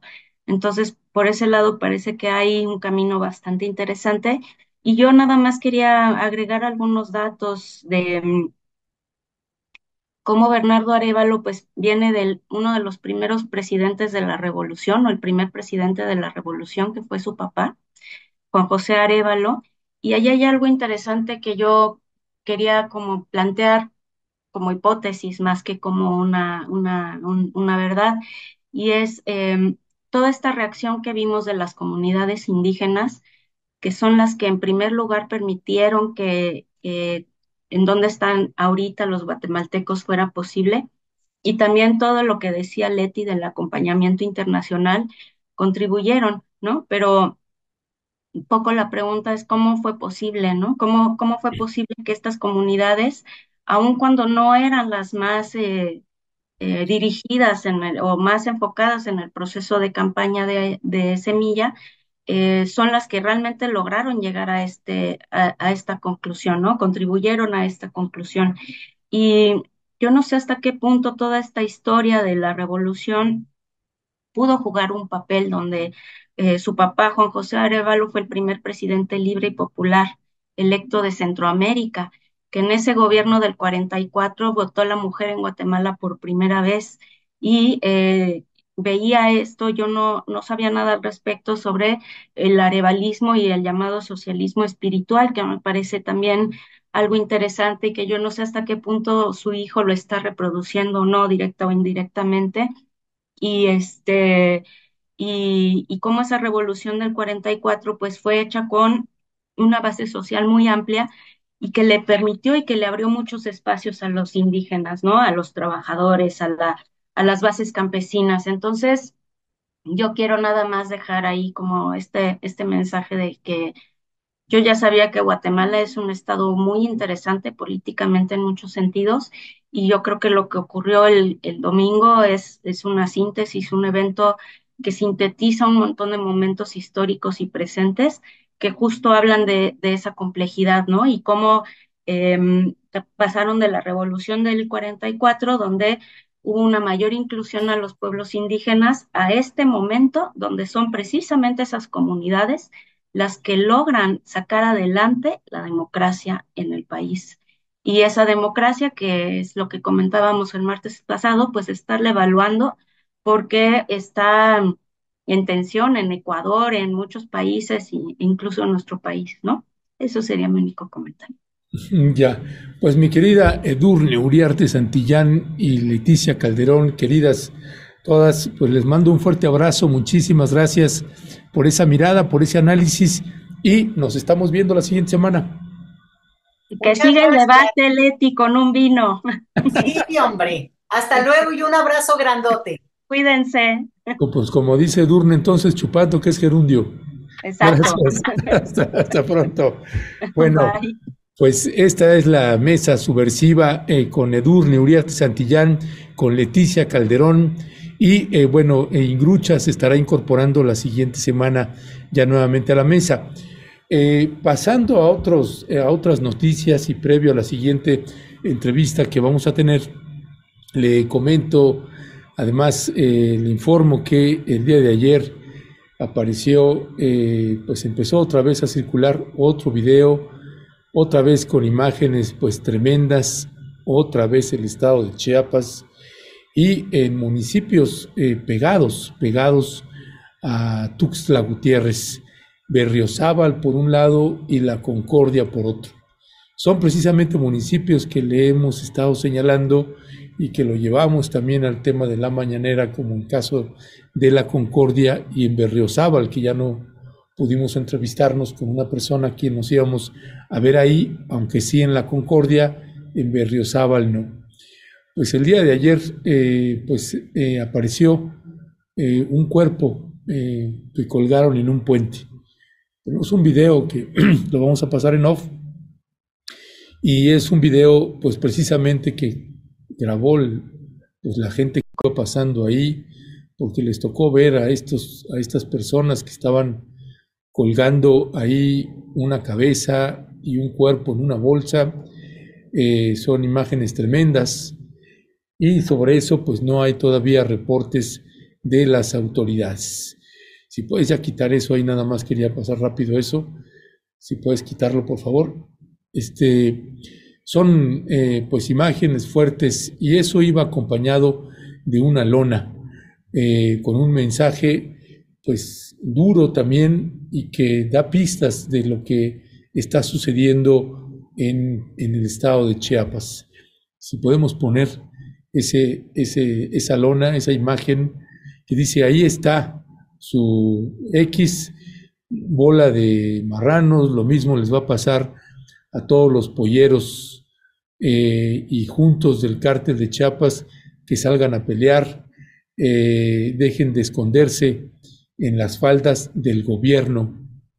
Puro cártel de Sinaloa, eh, señala este, esta, esta lona y aparecieron también pues otras lonas y una hielera con cuatro cabezas. Y em, esto fue, esto que usted vio es en el puente en la carretera Coita de Tuxtla y en Independencia, en la Concordia, en el poblado de Independencia, es donde aparecieron pues la hielera con cuatro cabezas humanas. Es terrible lo que está sucediendo y sigue sucediendo en el estado de Chiapas y el gobierno sigue sosteniendo pues que ahí ha bajado la violencia y demás. ¿Cuál es el subregistro real que hay de cuerpos sin vida que están apareciendo? ¿Y eh, por qué el gobierno, tanto estatal como federal, se niegan y siguen intentando ocultando, siguen intentando ocultar una realidad que pues empieza a brincarles de muchas maneras. Eh, hemos insistido una y otra vez que hace falta pues un estratega, no lo tiene el gobierno federal, está probado que el secretario de la Defensa Nacional, Luis Crescencio Sandoval, pues está lejos de tener una capacidad en ese sentido, una eh, estrategia errónea de las autoridades mexicanas y más si niegan pues cómo los cárteles y células de cárteles, pues casi prácticamente han tomado el control de todos los municipios o casi todos los municipios del estado de Chiapas. Insisto, pueden seguir negando cualquier información al respecto. Lo que el, negarlo únicamente eh, pues, incrementa la vulnerabilidad que tienen los pobladores de los distintos municipios en esa entidad federativa. ¿Qué les va a resolver? Nada les va a resolver. Simple y llanamente es una verdad que les está brincando por todos lados y que está implicando también el desplazamiento forzado de mucha gente, de muchas familias enteras en distintas comunidades que ya no aguantan y que saben que la autoridad no va a intervenir. En el mejor de los casos, no interviene. En el peor de los casos, pues tiene una coparticipación o un vínculo eh, con alguno de estos grupos. Entonces, pues la gente está diciendo, ¿y a dónde denunciamos si tampoco estamos confiando en este ejército, en esta Guardia Nacional, porque estamos viendo que se están inclinando con eh, un cártel o con otro? Dependiendo de la región. Y esas son partes, son temas muy, muy delicados. Estamos diciendo que el ejército mexicano está involucrado con todos los cárteles y que son los perversos de la película. No, no estamos diciendo eso. Estamos diciendo que si hay una fuerte presencia del ejército y hay una fuerte presencia de la Guardia Nacional, que no es lo mismo, pero es igual, qué están haciendo porque la condición de vulnerabilidad y de terror es cada vez peor y no hay nadie que meta las manos al respecto. Son parte de las, parte de las realidades pues, que queríamos comentarle a usted. Y, bueno, vamos a, pasar, me, me confirman si vamos teniendo las entrevistas que tenemos programadas eh, por favor, si ya están por ahí o no, con Arturo Contreras. Ya no debe de tardar. Ok, bueno, aprovecho también para, para comentarle, mientras eh, tenemos la primera entrevista con Arturo Contreras. ¿Recuerda usted, recuerda usted que nosotros le comentamos cuando estuvimos en la mañanera, cuando estuvimos en la mañanera con el presidente Andrés Manuel López Obrador, una de esas veces que se puso eh, pues muy, hubo un intenso debate con el presidente Andrés Manuel López Obrador. Eh, bueno, tenemos una imagen eh, que te voy a pedir que es de Félix Salgado Macedonio. Esta imagen que obtuvimos pues genera más y más preocupaciones. En esa mañanera que tuvimos con el presidente Andrés Manuel López Obrador, le hablamos precisamente de, eh, eh, de un personaje que se llama Marco Antonio y que este hombre es el que pues tiene tomado el control de Morena en Tlapa Guerrero. Ese hombre que está usted viendo ahí, al lado de Félix Salgado Macedonio. Es un hombre que sigue eh, haciendo una intensa campaña para que Morena lo designe como su candidato para la presidencia municipal de Tlapa. es el autor intelectual del asesinato del de, eh, defensor de la tierra y el territorio y de derechos humanos, eh, Arnulfo, eh, que fue asesinado y que precisamente los asesinos que fueron capturados lo señalaron a él como el autor intelectual y que finalmente después de soltar pues algunos cañonazos económicos a los jueces fue liberado.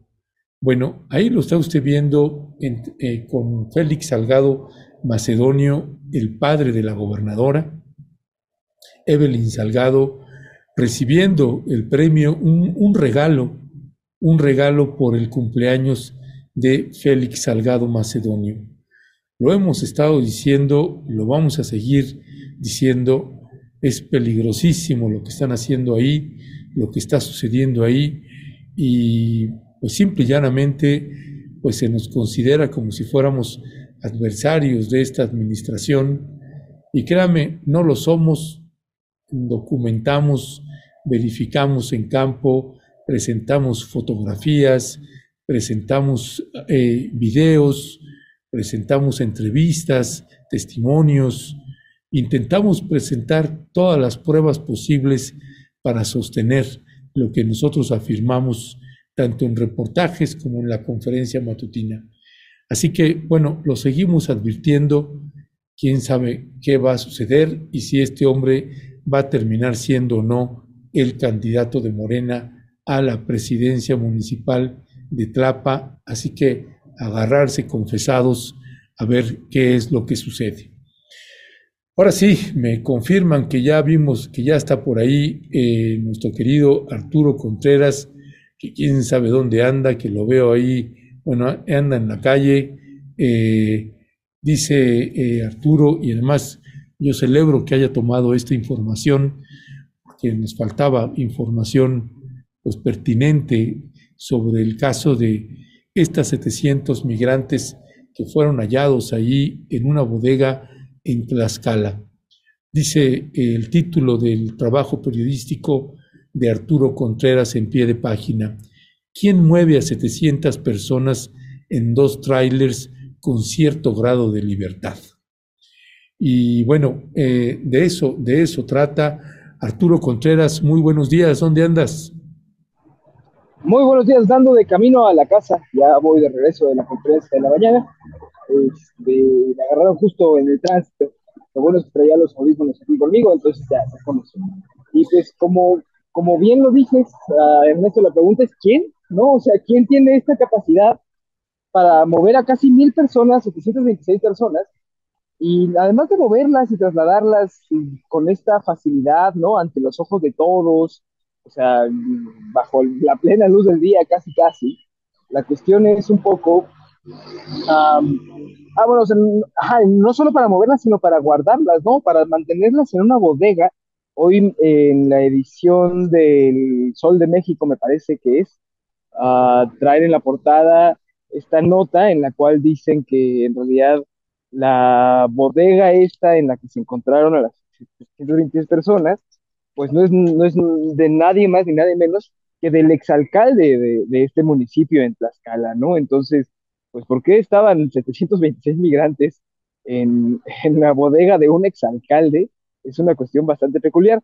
Un poco para encontrar respuestas a estas incógnitas, que no fue precisamente lo que encontramos, uh, hablamos con, con Sergio Luna. Sergio Luna es director de un albergue, del albergue de la Sagrada Familia. Uh, Sergio Luna es, eh, pertenece a la iglesia y bueno, él, él, dirige este, este, este albergue de migrantes desde hace muchos años y tiene una lectura y una comprensión del terreno bastante adecuada. Entonces, ayer le echamos un phone y nos contestó, ¿no? Nos, nos, nos, dijo, pues yo les puedo contar lo que he estado viendo que pasa por acá. Y lo que comenta es que lo que estamos viendo es, digamos, solo, solo la punta del iceberg, ¿no? Eh, a principio de este año, precisamente en pie de página publicamos este trabajo sobre el secuestro de, migrantes, de, migrantes y de cómo el modus operandi de varias centrales de camiones, por ejemplo, pues los deja a, las en manos del crimen organizado, ¿no? Uno llega con su pase este del CBP One, compra un boleto de camión y el del boleto del camión, el que te lo vende, te marca, ¿no? Y dice, a este lo bajan y se lo llevan porque, porque es un migrante y pueden extorsionar a su familia, ¿no? Entonces digamos que este es un fenómeno que se da no solo en Tlaxcala, sino por todo el país. Y lo que nos comentaba ayer Sergio Luna es que precisamente esto es un reflejo de cada vez las, la mayor cantidad de, pues sí, de retenes y de operativos para detener migrantes que está llevando a cabo el Instituto Nacional de Migración. ¿Por qué? Porque lo que nos comenta Sergio Luna es, al albergue cada vez están llegando menos migrantes, pero esto no significa que esté bajando la cantidad de personas que están entrando a México, ¿no? Incluso las cifras del Instituto Nacional de Migración dan cuenta de que cada vez las cifras de las personas que transitan sin documentos por México es cada vez mayor. Entonces dice, ¿qué está pasando? pues que se están yendo por rutas cada vez más clandestinas, por rutas cada vez más peligrosas y están contratando cada vez más servicios de trata de personas, porque cada vez el Instituto Nacional de Migración, junto con la Guardia Nacional, junto con el Ejército, junto con cuerpos de seguridad estatales o municipales, están teniendo acciones que cada vez van orillando a los migrantes más a esto. Entonces me dice, al, aquí a nuestro albergue está llegando cada vez menos gente. Déjenme que pasen unas fotos. Ups. Ya, que pasaron un poquito, ya, perdón, una disculpa. estamos en la calle. Este, entonces, precisamente, ¿no? Lo que me dicen es, sí hay, sí estamos nosotros viendo, menos migrantes aquí, pero no significa que estén pasando menos, significa que están que están quedando más en manos de las personas de las redes de trata. ¿no? Me dice, que veamos 726 migrantes, que es una, es una cantidad increíble de gente, uh, pues es una señal de que, de que esto es un problema mucho más grande y a escala nacional. Sin embargo, desde el gobierno lo único que, recibimos o lo único que tenemos son estas, estas cuestiones de no, si estamos haciendo, si estamos trabajando, estamos haciendo un tránsito más seguro, ¿no? Y estamos mejorando los rescates a migrantes, ¿no? Eh, yo creo que de estas 726 personas que agarraron, pues a todas las van a deportar, es lo más probable que vaya a suceder, no, no creo que vayan a ponerse a ver, tú necesitas refugio, tú por qué estabas aquí, tú tenías un, un, pase para transitar por México, tenías una cita del CBP One, eso no pasa, ¿no? Cuando, cuando las autoridades detienen a un migrante, lo que viene luego, luego es llevarlo a un centro de detención y de ahí la deportación. Entonces, ¿qué es lo que estamos viendo? Pues cada vez lo que, lo que muchos especialistas en migración denominan como la externalización de las fronteras de Estados Unidos, que es ni más ni menos que México y sus, sus agentes de seguridad y sus agentes de migración estén haciendo el trabajo de hacer que la gente ya no llegue a Estados Unidos. Ya, pues Arturo, Arturo Contreras, como siempre te agradecemos muchísimo que nos hayas tomado la llamada y que además se le dé seguimiento. Este caso llamó mucho la atención, aunque no tanto de los medios corporativos, pero sí es un tema que preocupa muchísimo y que abre estas grandes interrogantes. ¿Cómo es posible que puedan circular desde, eh, desde Guatemala estos trailers llevando a estos a tantos migrantes que puedan quedarse ahí en una bodega y si no es porque alguien da el pitazo, para que se presenten las autoridades, eh, pues eso se queda en la, en la oscuridad. ¿Y cuántos casos no hay en esa oscuridad? ¿Cuántos casos? Esto nada más es una muestra, Arturo, de que, pues imagínese usted, este es porque se halló y porque alguien dio el pitazo, pues cuántos no, no se da el pitazo.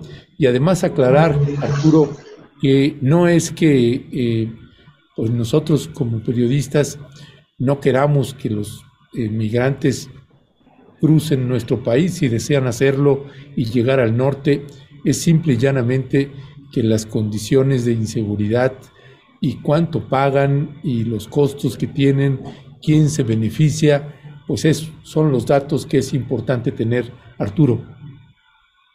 Correcto, pues sí, exactamente. La cosa es que luego obtener esos datos es bastante complicado por una situación de seguridad. ¿no? Porque uno se está metiendo con la delincuencia organizada.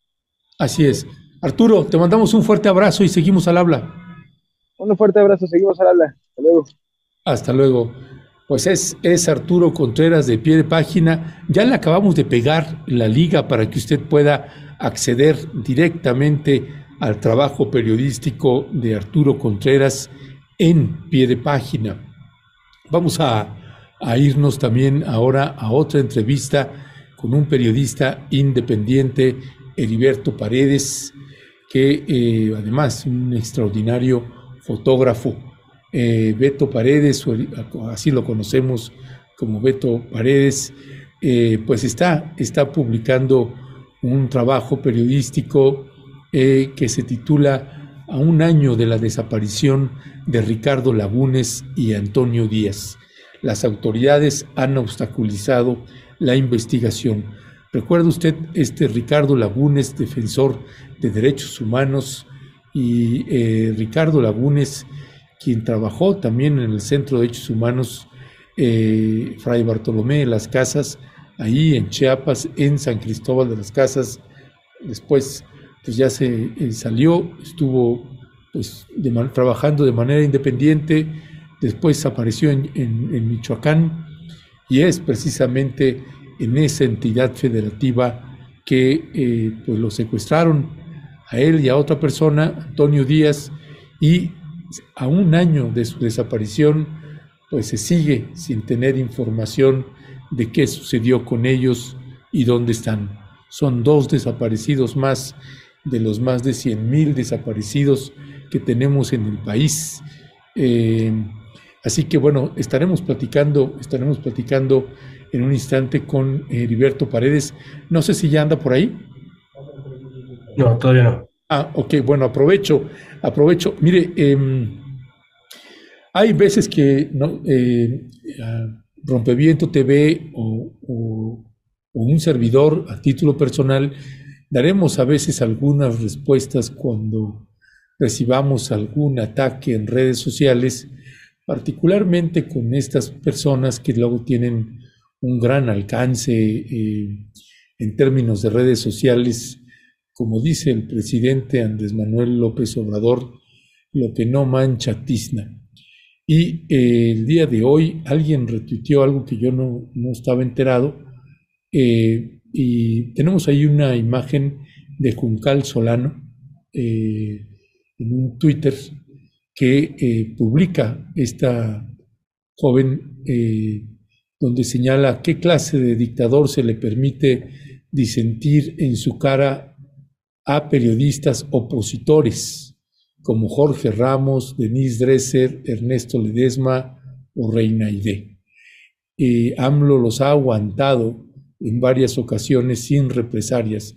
Y si puedes bajar la imagen, por favor, y ahí coloca, pues esta, no, perdón, subir la imagen, por favor, y ahí coloca, pues estas imágenes donde nos coloca, pues esta influencer que ha sido candidata a, ha pretendido ser diputada ahí en, en Jalisco y en el 2021, pues esta que se llama, que se hace llamar arriba las benditas redes sociales, aquí tienen a su charrita.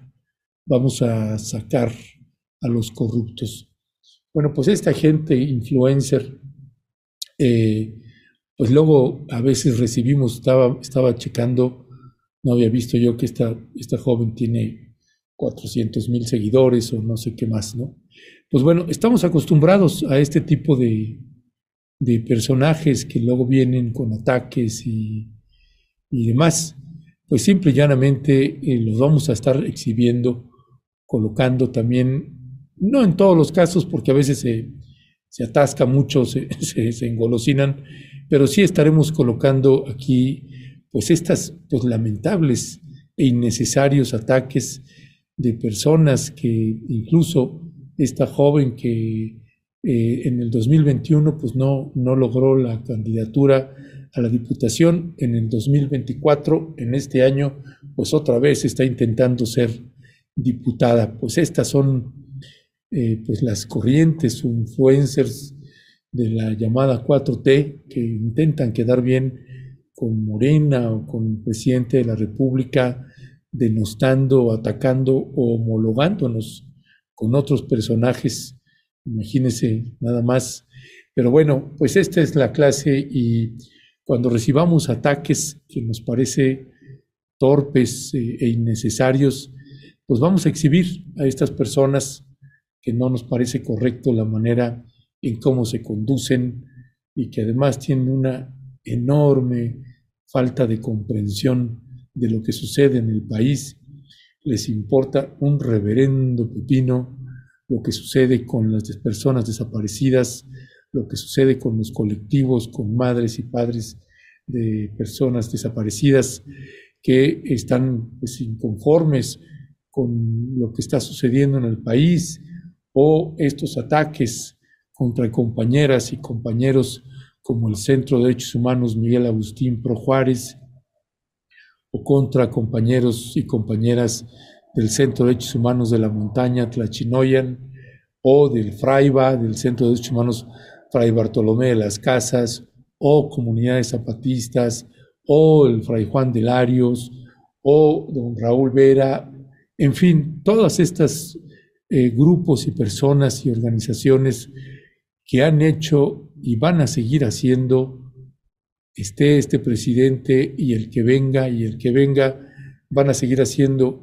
un trabajo invaluable para nuestro país, particularmente para personas que están en condiciones de vulnerabilidad extrema, y que nosotros y nosotras siempre vamos a darles el respaldo a esas organizaciones, más allá de las denostaciones pues, de esta clase de gente que nada más se dedican a atacar sin estudiar, sin ir a campo, sin investigar, sin nada. En fin, vamos a, ya está, ya está Heriberto Paredes con nosotras y con nosotros, a quien le damos la más cordial bienvenida. Mi querido Heriberto Paredes, Beto Paredes, muy buenos días, bienvenido. ¿Qué tal? Buenos días, Ernesto. Gracias por la invitación. Gracias, gracias, mi querido Beto. Pues Beto, estás haciendo un, eh, rescatando un caso que pues ya ha perdido los reflectores que en su momento tuvo y que por eso es importante pues siempre regresar y ver qué demonios está pasando con estos casos. Y aquí hablamos pues de eh, Ricardo Lagunes y Antonio Díaz y que las autoridades pues no solamente no dan información, sino que además se sigue obstaculizando qué sucedió con estos compañeros defensores de derechos humanos. Beto. Pues Ernesto, es un caso muy importante. Bueno, no es que los otros no lo sean, pero me parece muy desafortunado que se haya perdido el, como el interés o el foco a la investigación, em, porque bueno, hay muchos elementos que se mezclan en este en este delito de desaparición, de los cuales eh, Ricardo Lagunes y Antonio Díaz fueron víctima. Hay una declarada o al menos explícita intención de las fiscalías, particularmente de em, la de Colima y la de Michoacán, de no realizar una investigación transparente, de, acompañada por las familias eh, de ambas personas. Y y están generando toda esta, pues esta dinámica de impunidad que hemos visto en otros casos de desaparición, en donde pues no hay ningún tipo de respuesta, ¿no? Ni de interés, eh, ni siquiera judicial, por realizar búsquedas, por atender las demandas de eh, las familias. Y pues es lo que han denunciado, eh, en particular a un año de, esta desaparición pues lo que han denunciado al menos las familias de Ricardo y de Antonio es que estas fiscalías son responsables de no avanzar en la investigación. Y sin investigación, pues es muy difícil determinar el paradero de los dos, eh, tanto del abogado como del comunero, y determinar las responsabilidades. Entonces, pues ese es un primer eh, y desafortunado, una primera y desafortunada eh, confirmación, que se mantiene esta necesidad de ocultamiento, de impunidad. Y pues sin eso es difícil avanzar en, pasos concretos, ¿no? Entonces, eh, tampoco ha habido respuesta del gobierno federal ante las solicitudes de la familia de, eh, de Ricardo y Antonio de establecer un mecanismo internacional de búsqueda en el cual el equipo argentino de antropología forense sería la cabeza responsable de investigar todo el caso, de revisar em, la información recabada a partir de las fosas eh, encontradas em, hace seis meses en, la zona en donde fueron desaparecidos. Entonces, esta propuesta tampoco ha tenido eco en el gobierno federal, a pesar de que incluso han ido a tocar puertas internacionales de la Comisión Interamericana de Derechos Humanos para un poco garantizar la, que esto avance y todo está detenido. No hay avances en eso. Hay personas procesadas, hay tres personas procesadas que, que sí tienen, están vinculadas a proceso, pero llevan ocho meses en la cárcel y no ha habido pues tampoco un avance en, en su juicio. Entonces, eh, pues se tiene esta sensación de, de no, de no avanzar, de no lograr objetivos concretos. Más o menos esa es la situación del, del caso a un año de la desaparición de, del abogado Ricardo Lagunes y del maestro Antonio Díaz. Gracias, gracias, Heriberto Paredes. Beto, eh, hay también una minera que está involucrada eh, o aparentemente está involucrada en la desaparición de estos compañeros. Efectivamente, la empresa transnacional Ternium eh, es dueña de una mina llamada Las Encinas, que está ubicada a las afueras de la cabecera municipal. Eh, es una mina de hierro que tiene ya eh, en manos de esta, de esta empresa transnacional desde el 2005 aproximadamente, y ha sido denunciada por los propios eh, habitantes de, de esta comunidad de Aquila como una, pues una mina que se ha aliado con, pues, con grupos criminales. Anteriormente se hicieron denuncias muy concretas, se mostraron pues pruebas de esos vínculos entre la empresa Ternium y el grupo que se llamaba Caballeros Templarios, aproximadamente entre 2012 y 2014. Eh, y ahora se han señalado mucho eh, a, pues estos vínculos, pero con, con los grupos, del, con las células del Cártel Jalisco Nueva Generación que tienen presencia en las cercanías de la cabecera de Aquila. Coincidentemente, pues bueno, sí, dime, dime, Ernesto. No, no, no, no. Coincidentemente, ¿qué? Coincidentemente, eh, hay otros procesos que han dejado otras personas desaparecidas y otras personas asesinadas, y todas las víctimas de estos delitos coinciden en su participación, eh, digamos, activa en contra de la expansión de esta empresa minera en la región. La empresa minera tiene determinadas hectáreas de, operación, de extracción, y eh, ha intentado expandir su territorio para desarrollar más actividades mineras y sin embargo se le ha negado y se le han interpuesto amparos, se ha detenido esa expansión, pero, pero muchas personas que han sido asesinadas el año pasado en particular tienen que ver con eh, esta oposición a la expansión eh, minera. Entonces, pues bueno, no sé, eh, todavía no hay una investigación puntual, es difícil investigar a una empresa minera que, que es muy hermética, que mantiene su, su opacidad también en respecto a la información, y pues solamente se tienen testimonios de comuneros de la parte de Aquila que señalan reuniones entre empresarios o miembros de la mina con integrantes del Cártel Jalisco Nueva Generación para organizar eh, cómo va a expandirse la mina, pues por las buenas o por las malas. Esa es la situación ahí.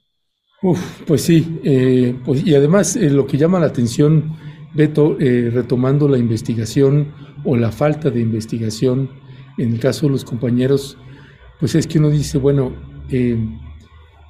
hay una voluntad del Poder Ejecutivo Federal y pues ahora hay un gobierno, ya no es un gobierno de oposición, es un gobierno de Morena y pues uno pensaría que aquí es la oportunidad para que pueda fluir pues más procesos de investigación a profundidad y no exactamente lo contrario de lo que estamos viendo, Beto.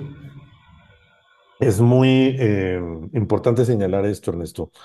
No solo no se le está dando la, como el apoyo a las investigaciones o se está genera, se está garantizando la investigación de parte del gobierno federal, sino que además eh, el presidente López Obrador ha de alguna manera respaldado la actividad de Ternium, su presencia en México. Ternium no solamente tiene presencia en esta región de, de Michoacán, tiene otras, eh, pues como es un consorcio bastante grande, tiene presencia a nivel de infraestructura en el, en el, ¿cómo se llama? Corredor interoceánico y en otros procesos de minería, ¿no? Entonces, se ha respaldado a los directivos de Ternium eh, bajo este manto de fortalecer el desarrollo del país.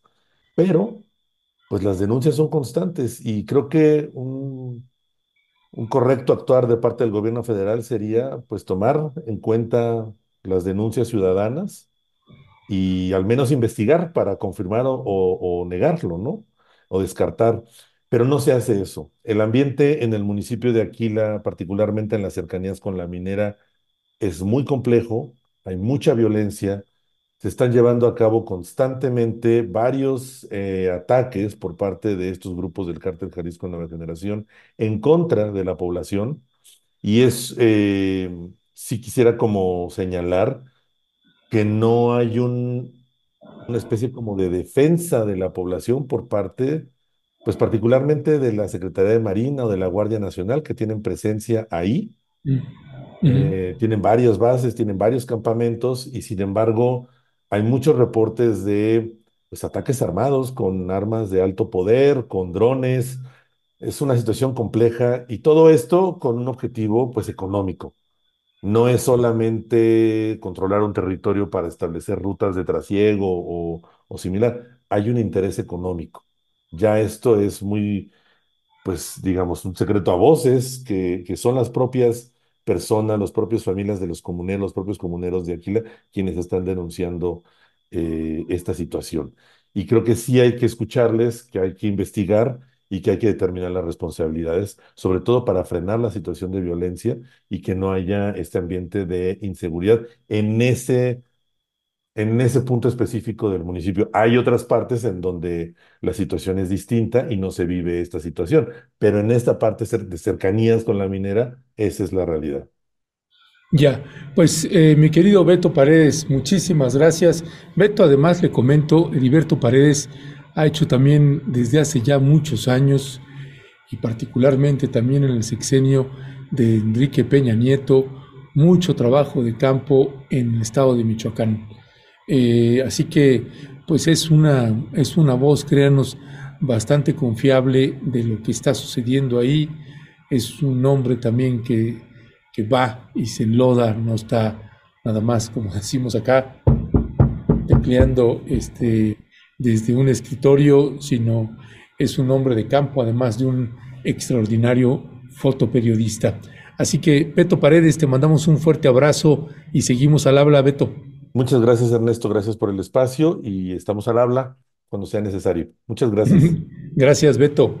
Gracias. Pues ya escuchó usted esto, este trabajo periodístico. Ahorita le estamos pegando la liga para que usted también pueda acceder directamente al trabajo de Beto Paredes, que está publicado en pie de página el día de hoy, para que usted pueda acceder directamente a la página de eh, pie de, eh, perdón, a la página de pie de página. Vamos a pasar ahora a, nos vamos a trasladar a lo que sucede en el estado de Querétaro, lo que sucede también eh, con el gobernador Mauricio Curi eh, del Partido Acción Nacional, que incluso en algún momento se habló que este hombre podía ser el candidato fuerte del Partido Acción Nacional para la presidencia de la República, pues hay un estudio periodístico realizado por Jimena Ribeiro, Fabián Bocanegra y Carlo Aguilar del Centro Universitario de Periodismo de Investigación, CUPI, por sus siglas, en sus siglas. Y tenemos ahorita un enlace con Jimena Ribeiro y con Carlo Aguilar, a quienes les agradecemos que nos estén tomando la llamada, porque pues se pusieron a hacer, a investigar y a hacer las cuentas de cuánto gasta, cuánto ha estado gastando en publicidad el gobernador Mauricio Curi y cuando lo contrastan por ejemplo, con el Instituto Estatal de las Mujeres, pues hay una pequeña diferencia entre un gasto y otro. Así que les damos la más cordial bienvenida, Jimena Ribeiro y Carlos Aguilar. Muy buenos días, bienvenidos. Muy buenos días, Ernesto. Un gusto saludarte desde Querétaro, a ti, a la audiencia de Rompeviento TV y de Momentum, este, para hablar del trabajo del CUP. Hola, muy buenos días. Muchas gracias por invitarnos el día de hoy. Gracias.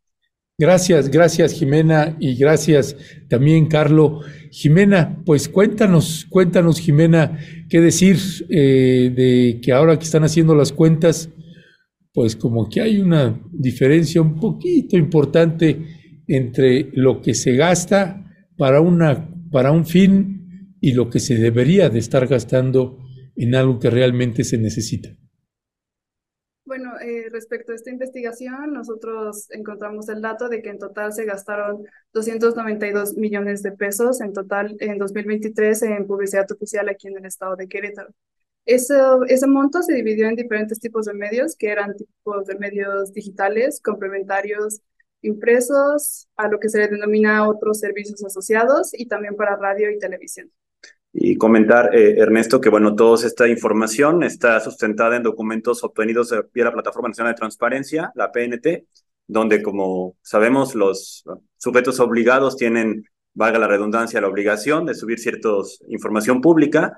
Y bueno, nos dimos a la tarea, sobre todo Jimena, que ahorita comentó, de ir eh, descargando y revisando estos contratos de publicidad oficial a lo largo de 2023 y bueno, dando, digamos, seguimiento a la revisión de estos documentos y la sumatoria de los montos que ya habían sido pagados, es que sale esta cantidad que menciona Jimena, ¿no? Y bueno, ya la, este, este comentario que hacías de, en comparación con, con, otra, con otros gastos, eh, un servidor consultó el presupuesto de egresos aprobado en Querétaro por la legislatura local para 2023 y revisando los montos que podían ejercer anualmente algunas dependencias del gobierno estatal en su totalidad, como puede ser el Querétaro de las mujeres y demás, pues es que sale, sale esta, esta comparación. El monto que se invirtió, como denominó pie de página, a la publicidad oficial, eh, publicidad eh, seis veces, lo que pudo haber ejercido eh, como máximo el Instituto Querétaro de las Mujeres, que tuvo un gasto de 47, un, un monto asignado de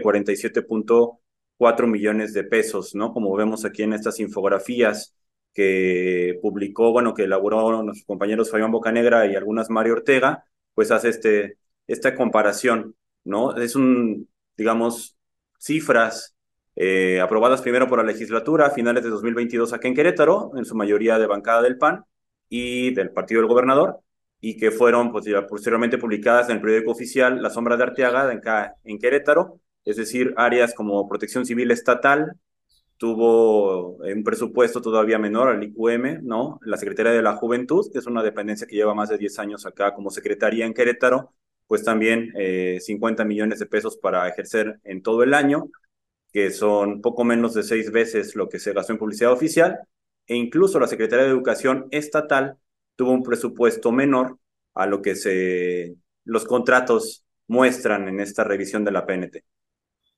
Ya, gracias, gracias, Carlos. Jimena, esta parte, em, hay un personaje, eh, pues un periodista que históricamente pues, se hizo muy mediático en Televisa y que es Joaquín López Dóriga.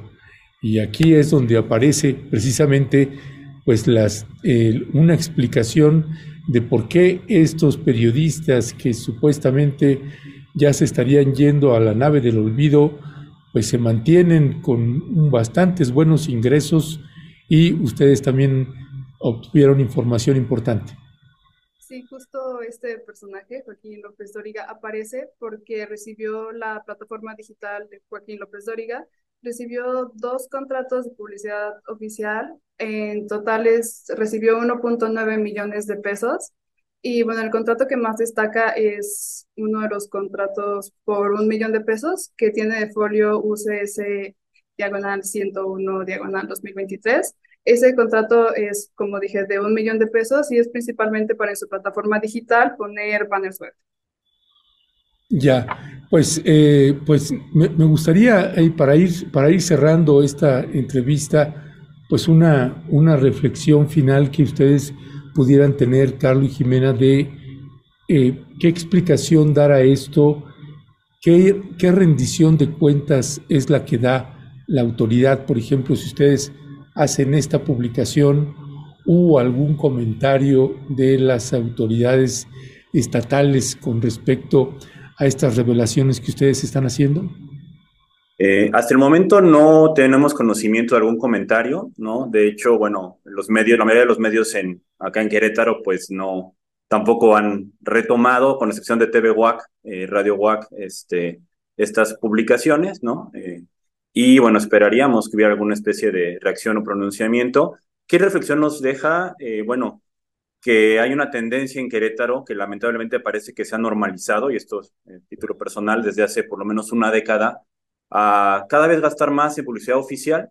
Eh, el monto promedio anual de gasto, pues hace 10 años era de 120 millones de pesos, 130 de los gobiernos que estaban entonces en Querétaro, y ahora ya parece que se ha duplicado este, desde el gobernador, exgobernador Domínguez y ahora con el gobernador Curi, eh, pues, y digamos que si bien no está prohibido por la ley, pues llama la atención que se, que se descuidan otras áreas socialmente más sensibles, en, por lo menos en cuestión presupuestal.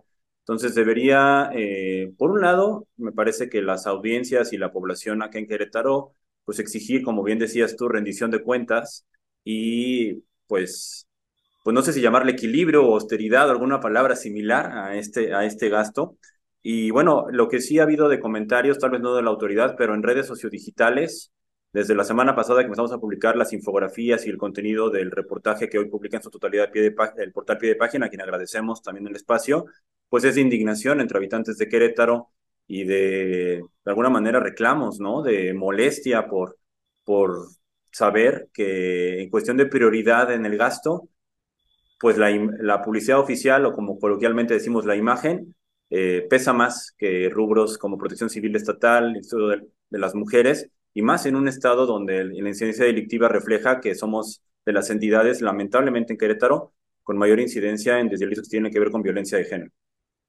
Ya, gracias, gracias, eh, Carlos. ¿Con qué, ¿Con qué estaría cerrando eh, también en esta reflexión final después de la investigación que están haciendo desde el Centro Universitario de Periodismo de Investigación, eh, Jimena Ribeiro? Yo pienso que en Querétaro sí se ha visto un alce muy, muy grande respecto a los montos que se da para publicidad oficial. Y sí, como dijo Carlos, realmente no está prohibido, pero estamos viendo en que en Querétaro se está viendo bastante alto ese, ese monto y pues realmente la publicidad oficial o como dijo Carlos, la imagen no es el único ámbito que debería estarse cuidando en el Estado.